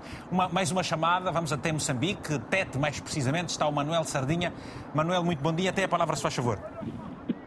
Bom dia, bom dia, Vitor. Bom dia. Bom dia, bom dia, estamos a ouvi-lo. Exato. É, eu só para agradecer, não é? Ah, A minha participação no programa, é? Então, eu trago aqui a minha visão sobre a visita do Papa Francisco na, a Lisboa na reunião ou conferência da juventude. Exato. Então, é, é o seguinte. É, eu espero que ele traga uma mensagem de reconciliação, como de sempre. Nós conhecemos ah, ah, o caráter do Papa Francisco, não é? A sua interação para com a juventude, não só os governantes africanos. Então, eu sugeria também para que, depois desta a conferência, tudo, era, acho que procurar-se uma outra reunião, neste caso com os governantes africanos, não é? Está-se a falar, por exemplo, da imigração. Uma política que Bem, infelizmente agora, agora, infelizmente agora com dificuldades na comunicação com o Manuel, pessoa verdadeiramente. não é? Para esta reconciliação. Está bem, está bem. Obrigado.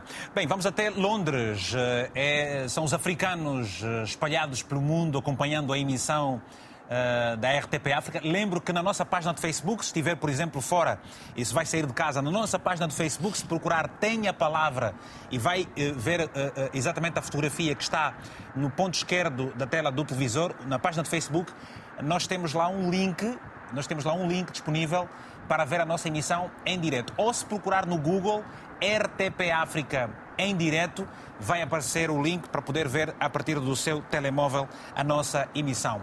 Virgínia Cassamá, muito bom dia. Tenha a palavra, se faz favor. Bom dia, Vitor Hugo. Bom amigo. dia? Virgínia. Eu estou muito bem, obrigado. Estamos aqui todos Já há muito felizes. tempo. É Olha, eu estou a verdade. trabalhar hoje e só vim aqui porque, pronto, sei do, do evento do, do- do- da Semana da Juventude em Lisboa e que vim aqui para lhe dar a minha contribuição. Ah, isto é um evento muito importante para, para os africanos, nós, né? E ah, rezamos todos os dias, os católicos, ah, para que o Papa ah, fizesse uma coisa igual em África, porque precisamos mesmo de uma oração dele eh, nos nossos países. Eu vim agora de, de uma peregrinação de, de, de Lourdes, em Paris, fiz lá uma semana ah, com a minha igreja e ah, rez- ah, rezamos muito, estamos a rezar muito para a paz em, a paz em África. Ah, eu quero dizer que os jovens africanos, principalmente nós aí daquela parte, eu não vou separar, daquela parte do Oeste África, nós precisamos, principalmente de Guiné-Bissau, precisamos muito de oração para que podemos, eh, podemos sair dessa situação onde estamos. Nós estamos a pedir sempre. E os jovens que estão aí a participar nessa, nessa Semana da Juventude, que aproveitam esta oportunidade de interação com os outros, os outros jovens, levar aquilo que eles vão, estão a, estão a, o conhecimento que vão levar dali para, principalmente para a Guiné, para poderem implementar estes conhecimentos. Porque não vou decifrar, não vou dizer as partes que eles têm que, que, que arrancar isso para levar para a Guiné. Mas, Tá bem. Vitor, é verdade, nós precisamos disto. É isso só que eu vim, que haja paz em África e que, e que, e que podemos, eles, principalmente esses jovens que estão aí, podem levar coisas boas para, para a África. Obrigada. Obrigado, muito bom dia. É a 16 Jornada Mundial da Juventude. A primeira foi no dia 23 de março de 1986. O tema foi Estejam sempre preparados para responder a qualquer que lhes pedir a razão da vossa esperança. É um tema que está em 1 de Pedro 3,15. Martins, Alexandre, Nauila, muito bom dia. Tem a palavra, se faz favor, Martins. Yeah, mu- Muito bom dia, se, Vitor Mendes. Na verdade, falo a partir da província do Uíge, no norte, não na Huila. Ah, está no Nuís, muito bem, Bacongo. Ok, um tondole. É verdade, Bacongo de Reis, Bacongo de Reis mesmo. Muito sou eu. bem. E então, eh, tenha a palavra, se faz favor, estamos a ouvir. Ah, sim, com certeza. Primeiramente, tenho a agradecer a participação, porque há muito que já venho tentar entrar em contato com o programa, mas infelizmente não tem sido, mas é de louvar, agora que na verdade tenho a palavra. Sim, primeiramente a agradecer, a, é, é de honrar a, a visita do, do, do Papa nas terras de, de Lisboa, porque nessa, nesse preciso momento, digamos que o mundo se encontra mesmo em, em, em muitos conflitos, não somente os que estão a viver na Ucrânia, mas sobretudo também os conflitos que se resistem aqui no nosso país, no nosso continente, sobretudo nós cá em África. Porque estamos numa altura em que nos deparamos com diversos golpes de Estado e, e a fome que tanto assola os países africanos. Então gostaríamos de ouvir também que o, os nossos concidadãos que participaram nesse mesmo, nessa mesma jornada que levem mensagens de incentivos, calhar orações acima de tudo, para que as próximas eh, para que, eh, para que para que a sua vinda cá lhe seja benéfica e que também os nossos líderes africanos possam ser portadores dessa mesma, sejam alguém que efetivamente possam ganhar desses mesmos jovens que estão Ok. participando lá nessa mesma Obrigado. a Lisboa. Obrigado, muito obrigado, muito bom dia. Até uma próxima oportunidade. Bem, deve estar também, deve estar também muito frio eh, no Ija. Aliás, está frio em toda Angola, obviamente.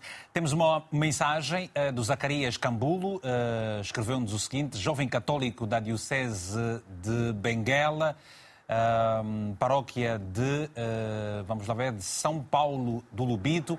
Em nome dos jovens da nossa cidade, Lubito, quero manifestar a nossa intenção e oração para transformar as nossas dificuldades em coragem para melhor servir e amar. Jovem, levanta-te, a hora é essa. Mando um bem-aja aos jovens que representam a Diocese de Benguela. Fé, hoje e sempre. Muito obrigado pela mensagem. Vamos continuar, eh, enquanto vemos também ali eh, a, a, a delegação levar o Papa até Belém. Dário Siba, em Moçambique, escreveu-nos o seguinte mais do que uma jornada de encontro da juventude mundial com o Papa, que seja uma jornada de encontro com a fé, dando à Jornada Mundial da Juventude uma dimensão muito mais além da religiosa, mas também da firme colocação da Igreja Católica no centro dos grandes debates de promoção da paz mundial, lutas pela, luta pelas desigualdades, abusos sexuais e uma maior confraternidade da humanidade.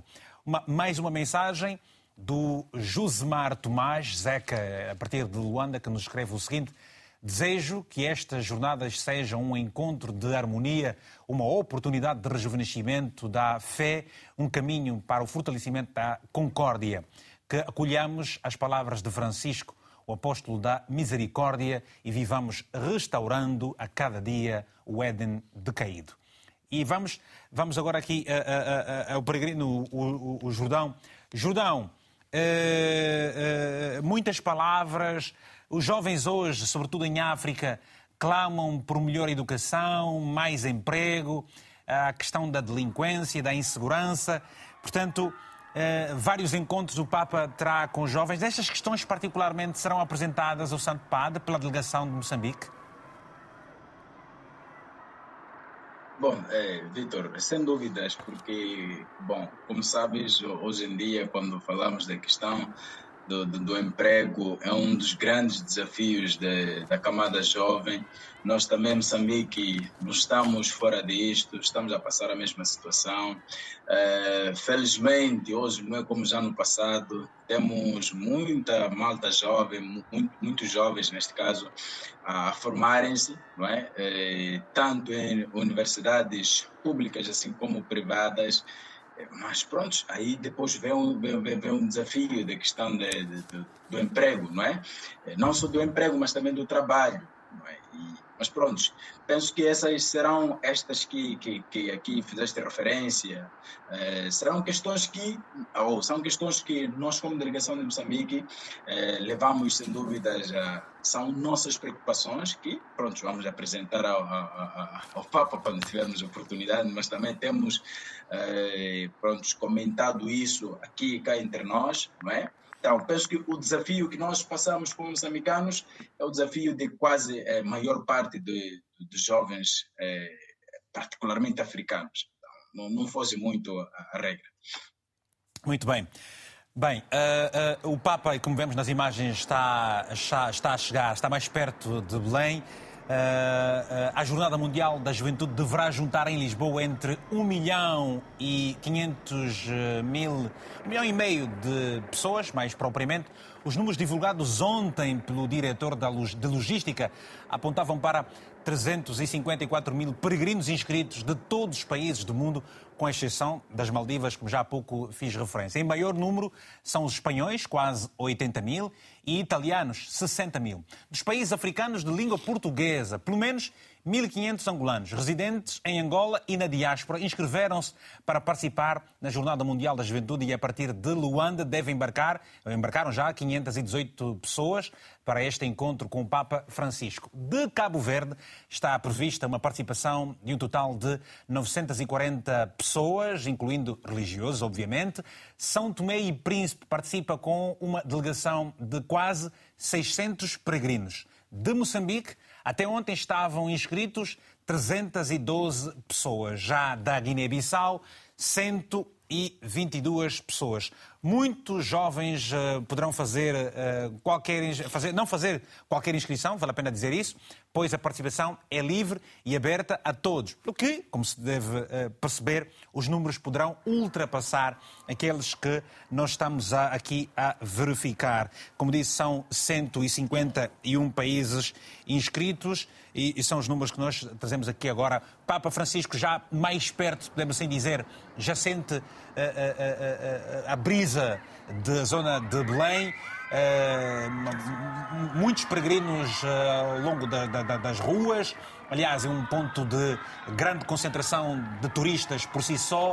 Uh, uh, Senhor Padre uh, Rebelo, gostava de tocar aqui no aspecto que, aliás, por estes dias fomos lendo muitas notícias a todos os níveis sobre boas e más, obviamente, e uma das que chama a atenção é o facto de haver um, um, um religioso, um, um frei, o Frei Davi do Brasil, dizer que a Igreja Católica está a excluir, está, e utilizou o mesmo termo, o racismo presente, porque, veja-se, 38 anos desde que se começou com as jornadas, não houve nenhuma em África. Quando se olha para a hierarquia da própria Igreja no Brasil e a nível mundial, eh, eh, gente de tez negra é pouco representada. O que é que se lhe oferece dizer? Sim, é possível. Estamos a fazer um caminho, diria. Estamos a fazer um caminho de inclusão. Eh, e todos precisamos de crescer, todos precisamos de nos converter. O Papa fala de uma conversão missionária, que inclui também esta eh, aceitação das diversas eh, capacidades das pessoas. Todos temos competências diferentes e, e, e, nós crescemos na abertura a essas competências diferentes, na abertura à diversidade, à diversidade das pessoas, das culturas, das línguas. Eh, por isso é que a Jornada Mundial da Juventude é, é importante, é um ícone da Igreja acontecer desta diversidade. E na medida em que nos abrirmos, crescemos. Uh, uh, isto é o que se pode dizer, acho. Muito bem. Portanto, como disse há pouco tempo, estão uh, 3 mil, 33 mil, quase 35 mil, quase 34 mil uh, uh, voluntários. O Santo Padre está já na zona da Avenida da Índia, presumo, mais perto mesmo de Belém. Uh, vamos novamente juntar à emissão da RTP África e também com a RTP1. vamos acompanhar essa emissão com os repórteres da RTP estão a ouvir, a ouvir os peregrinos uh, junto ao Palácio de Belém. Do Centro Cultural de Belém, a Praça do Império, vemos ali o padrão dos descobrimentos à direita uh, e depois uh, irá então fazer a entrada.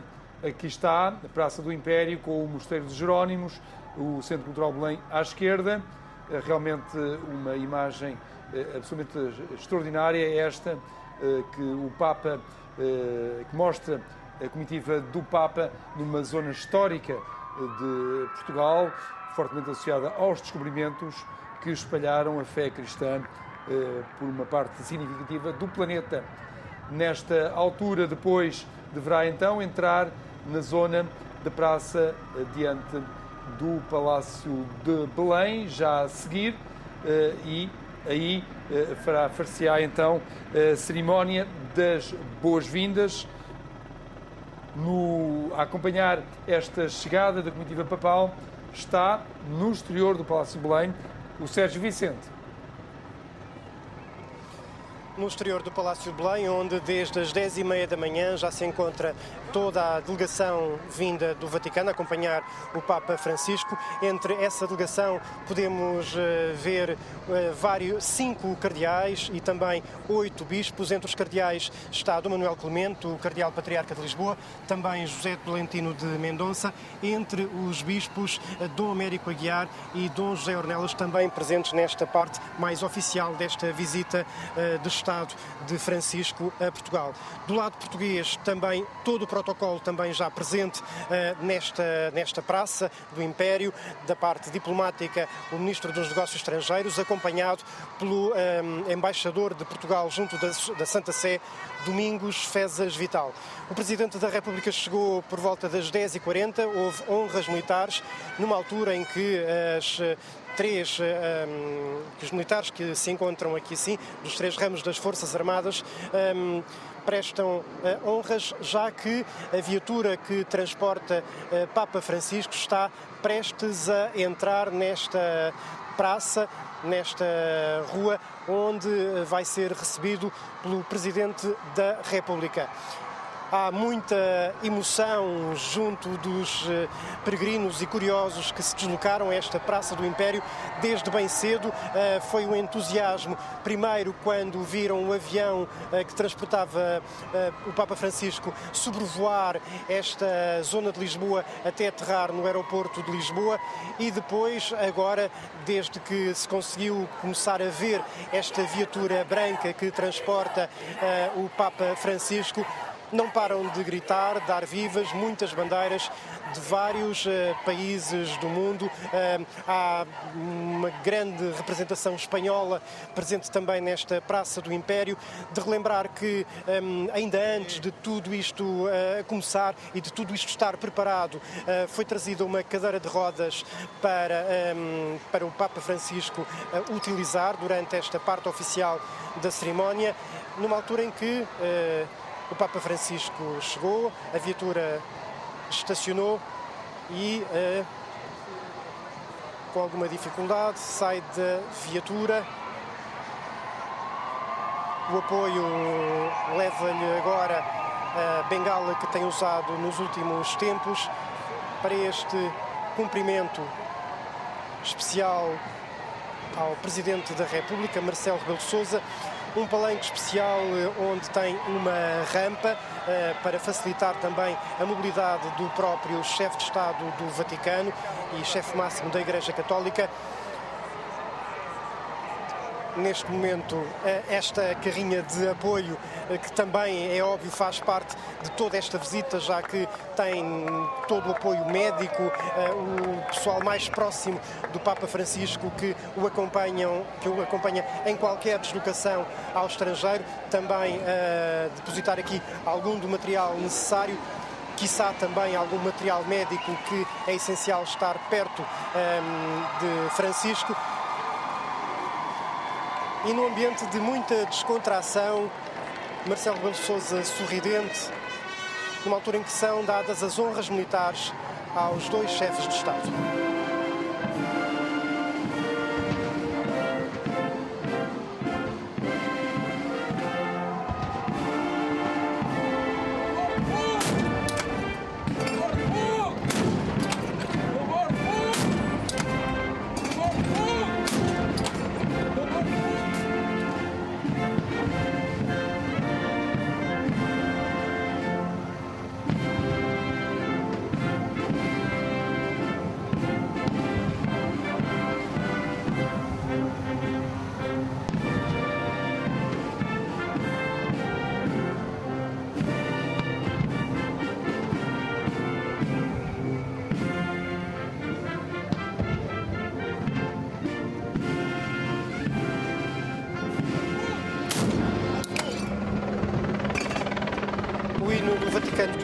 44 elementos da banda da Força Aérea e agora o hino português.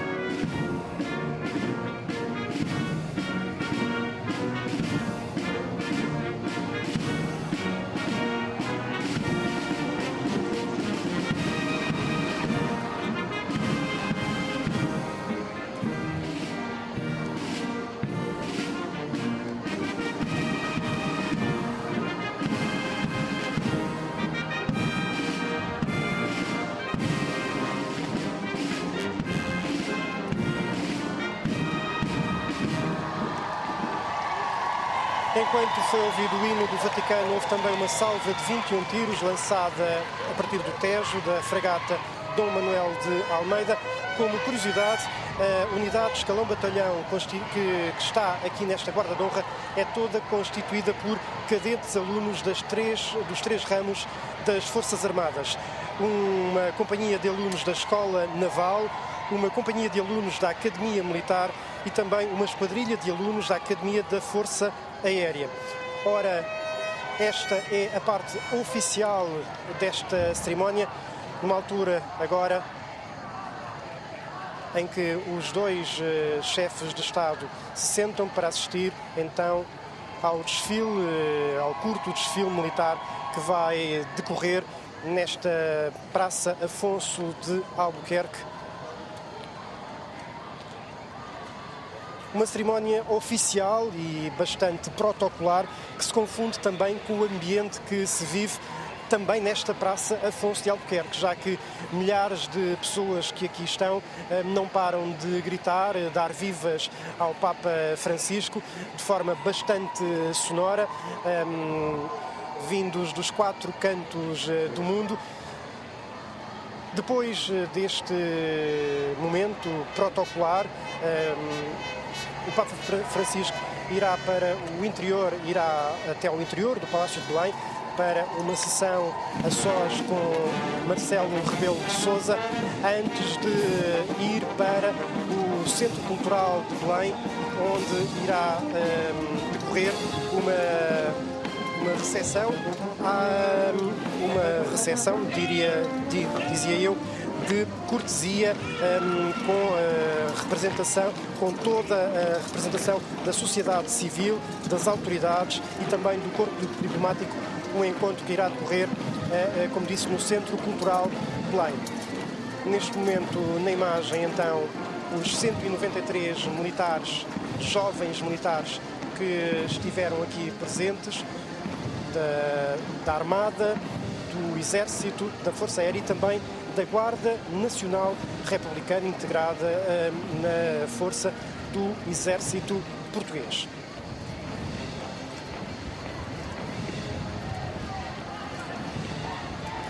Ao contrário do que era esperado ou expectável, um, ehm, o Papa Francisco prescindiu da cadeira de rodas que, como disse, esteve, esteve, chegou aqui assim à Praça do Império há cerca de uma hora, de forma bastante reservada, é óbvio, sob o olhar atento dos jornalistas, mas que foi colocada num sítio bastante escondido, diria eu, para que não, não suscitasse grandes, eh, grandes alaridos, mas o que é certo é que Francisco optou por não usar esta cadeira de rodas e usou apenas uma uh, pequena bengala que tem usado ultimamente devido aos seus eh, problemas de saúde para subir aquela pequena rampa do palanque onde neste momento está a conversa com Marcelo Rebelo Sousa.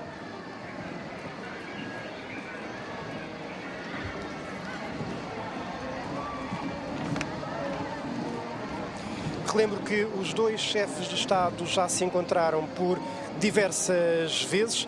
Logo em 2016, depois de tomar posse como Presidente da República, A deslocação ao Vaticano foi uma das primeiras que o Presidente da República fez enquanto chefe de Estado em 2016, em março de 2016.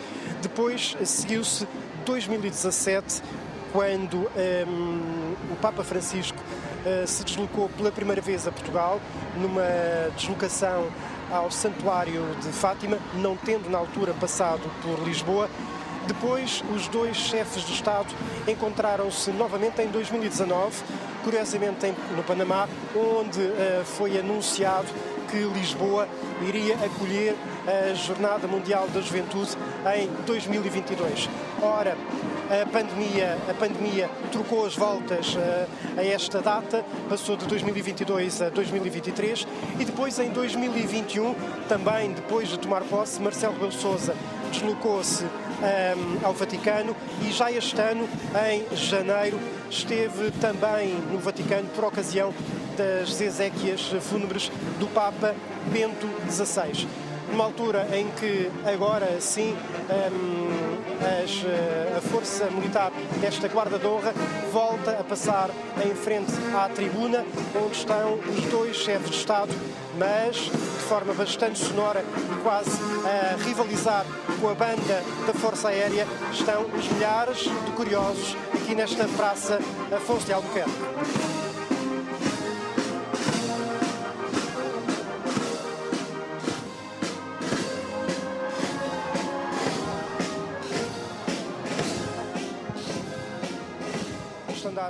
Nacional também a desfilar. Ora, então as imagens uh, a partir de, zona de Belém, esse encontro entre dois chefes de Estado, por acaso Marcelo Rebelo de Sousa, Presidente da República Portuguesa, e também o Papa Francisco, chefe de Estado uh, uh, Vaticano, naturalmente, em encontro em Belém, recebido com euforia por milhares de peregrinos. Ora, vamos, retomamos aqui nós esta, esta questão. Durante a Jornada Mundial da Juventude estarão destacados 16 mil elementos das Forças de Segurança, Proteção Civil e Emergência Médica, estando prevista ainda a colaboração das Forças Armadas e das Polícias Espanhola, da Europol e também da Interpol. A zona do Marquês de Pombal, em Lisboa, terá 343 eh, pontos de revista para controlar o acesso ao Parque Eduardo VII onde decorrem algumas das principais iniciativas da Jornada Mundial da Juventude. O secretário-geral do Sistema de Segurança Interna já disse que se trata da maior operação de segurança alguma vez planeada e executada em Portugal, sendo a Jornada Mundial da Juventude um evento sem precedentes no país, que envolve não só os controles de chegada e de trânsito, uma enorme massa de peregrinos, como também toda a segurança para a visita do Papa Francisco. Ora, eh, vamos então voltar aqui. Eh, estamos a falar aqui há pouco tempo e eh, ficou, Padre Domingos, esta questão muito propalada. Acha que se faz um alarido muito grande deste ponto relativamente ao eventual desaparecimento, dizer, a eventual ausência do grupo de pessoas uh, de Angola, só para reforçar a informação que começou por nos dar a, a, no início do programa, se faz favor. Porque o nosso objetivo é participar como jovens na, na, nesta grande peregrinação e foi isso que nos trouxe de Angola. E como ontem dizia já o nosso bispo e depois fez esse comunicado oficial, eh, nós queremos viver tranquilamente, nós estamos todos.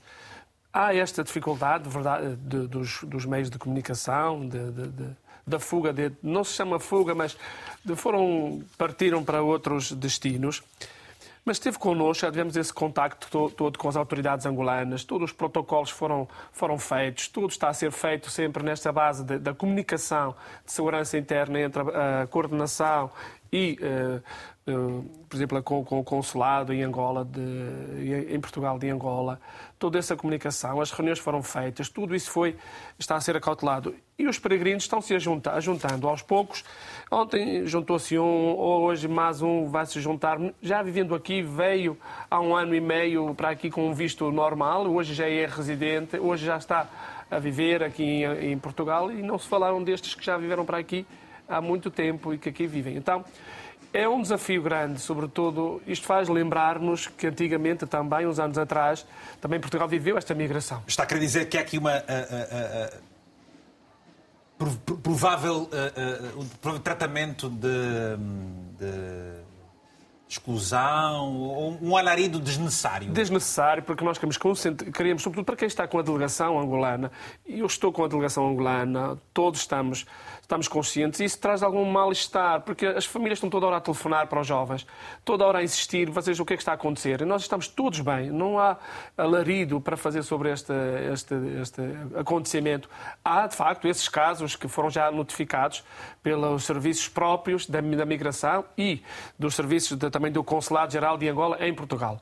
Mas deixar que os jovens vivam com tranquilidade esta Jornada Mundial da Juventude.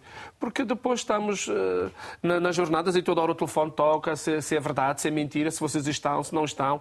Não estamos desaparecidos, estamos mesmo a participar. Só que as delegações e aquilo que aconselha, vimos agora nas imagens, aconselha só grupos de 50. Não podemos estar 500 pessoas, 300 pessoas num único espaço. Então fomos divididos, o COL, a comissão organizadora do, do, do evento. E é normal que algumas pessoas possam se perder, há quem tenha vindo pela primeira vez, não é? Ontem, por exemplo, no meu grupo são 112. Ao saímos de casa, saímos 112, mas quando voltamos, voltamos 50 e poucos. Mas ao chegarmos a casa, já estavam lá os outros. Pois. Isto é, há este alarido que nós não gostaríamos que fosse o mais tá importante, mas tá que bem. a Comissão, a coordenação está, Obrigado. está atenta. Obrigado por este reforço da explicação. Jordão, uh, o Papa já chegou, já está em Belém. Como é que vai ser o seu dia no dia de hoje? Vai tentar ver o Papa hoje mesmo também? Uh, bom, Vitor, é, é, neste momento está, já estão a acontecer as catequeses. É, a paróquia que nos acolhe aqui no chama-se Paróquia Sagrada Família de, de Benfica, de Calharis, uma coisa igual a esta. Se estiver é, a não pronunciar bem, bom, minhas sinceras desculpas. Então, as catequeses já estão a acontecer neste momento, mas entretanto eu tive que participar aqui de, de deste, e, e, desta e, conversa. E agradecemos, e agradecemos, e agradecemos. Sim, então tive que participar desta conversa, nada por isso, eu é que agradeço. E logo a, a minha saída daqui vou mesmo a correr é, para participar lá da, da, dessas catequeses, porque senão perguntam a mim quando chegar a Moçambique o que é que diziam as catequeses, não terei o que dizer. Mas Rapidamente, antes de me despedir de si, pergunto o seguinte: e como é que anda a fé católica em Moçambique, sendo um país predominantemente muçulmano? Exato. É, bom, eu, eu já esperava, ainda eu pensava que essa pergunta não iria, não iria, não iria fazer. É, bom, é, Vitor, é o seguinte, Moçambique é verdade que é, a fé católica, não é? E se, se, se for a, a, prestar atenção, nós temos mais para o norte de Moçambique. O norte de Moçambique está lá, estão nas províncias Cabo Delgado, Niassa e Nampula, não é? é pronto, como sabe, ou, ou, ou, para os que ainda não sabiam, Nampula é a província mais populosa de, de, de Moçambique. Entretanto, Nampula, por, é, por estar mais para a zona litoral, não é? então é, há muita, digamos, ali há uma mistura. Se calhar seria 30%, se não 40% okay. dos cristãos católicos e 60% de, de, de, dos praticantes do, do, do da, da religião islã, não é? Tá bem. Mas é Moçambique. É, temos uma província um pouco mais próxima a Nampula, que é Zambeze, que é a segunda mais populosa. É, ali acaba sendo o bastião não é, é, é da, da religião okay. da, da fé católica. Então, é, há muita, há muita gente não é, a aderir. É verdade que há muitas seitas também que estão, que estão aí, não é? E grande parte dos nossos jovens vão lá de passeio, mas sempre tá voltam a casa, vai lá o filho pródigo. Olha, Jordão, mas, é, Exato. Obrigado, eh, eh, obrigado por isso, por ter estado connosco e obrigado também à irmã Ruth Mesquita, a missionária portuguesa que nos ajudou a este contacto. E já está, já está liberado para, para a catequese. Um abraço. Rapidamente vamos atender o Daniel Tito no Ambo. Daniel, muito bom dia. Tenha a palavra, se faz favor. Alô, Daniel Tito? Bom, não temos o Daniel para já, pelo menos. Uh, Padre Rebelo, eh, falemos da logística. Como é que está a ser alimentar? Como é que restaurantes, como é que a Igreja Católica colabora com os restaurantes, com diferentes eh, lugares, para alimentar tantas pessoas? Qual é o acompanhamento que têm feito sobre isso?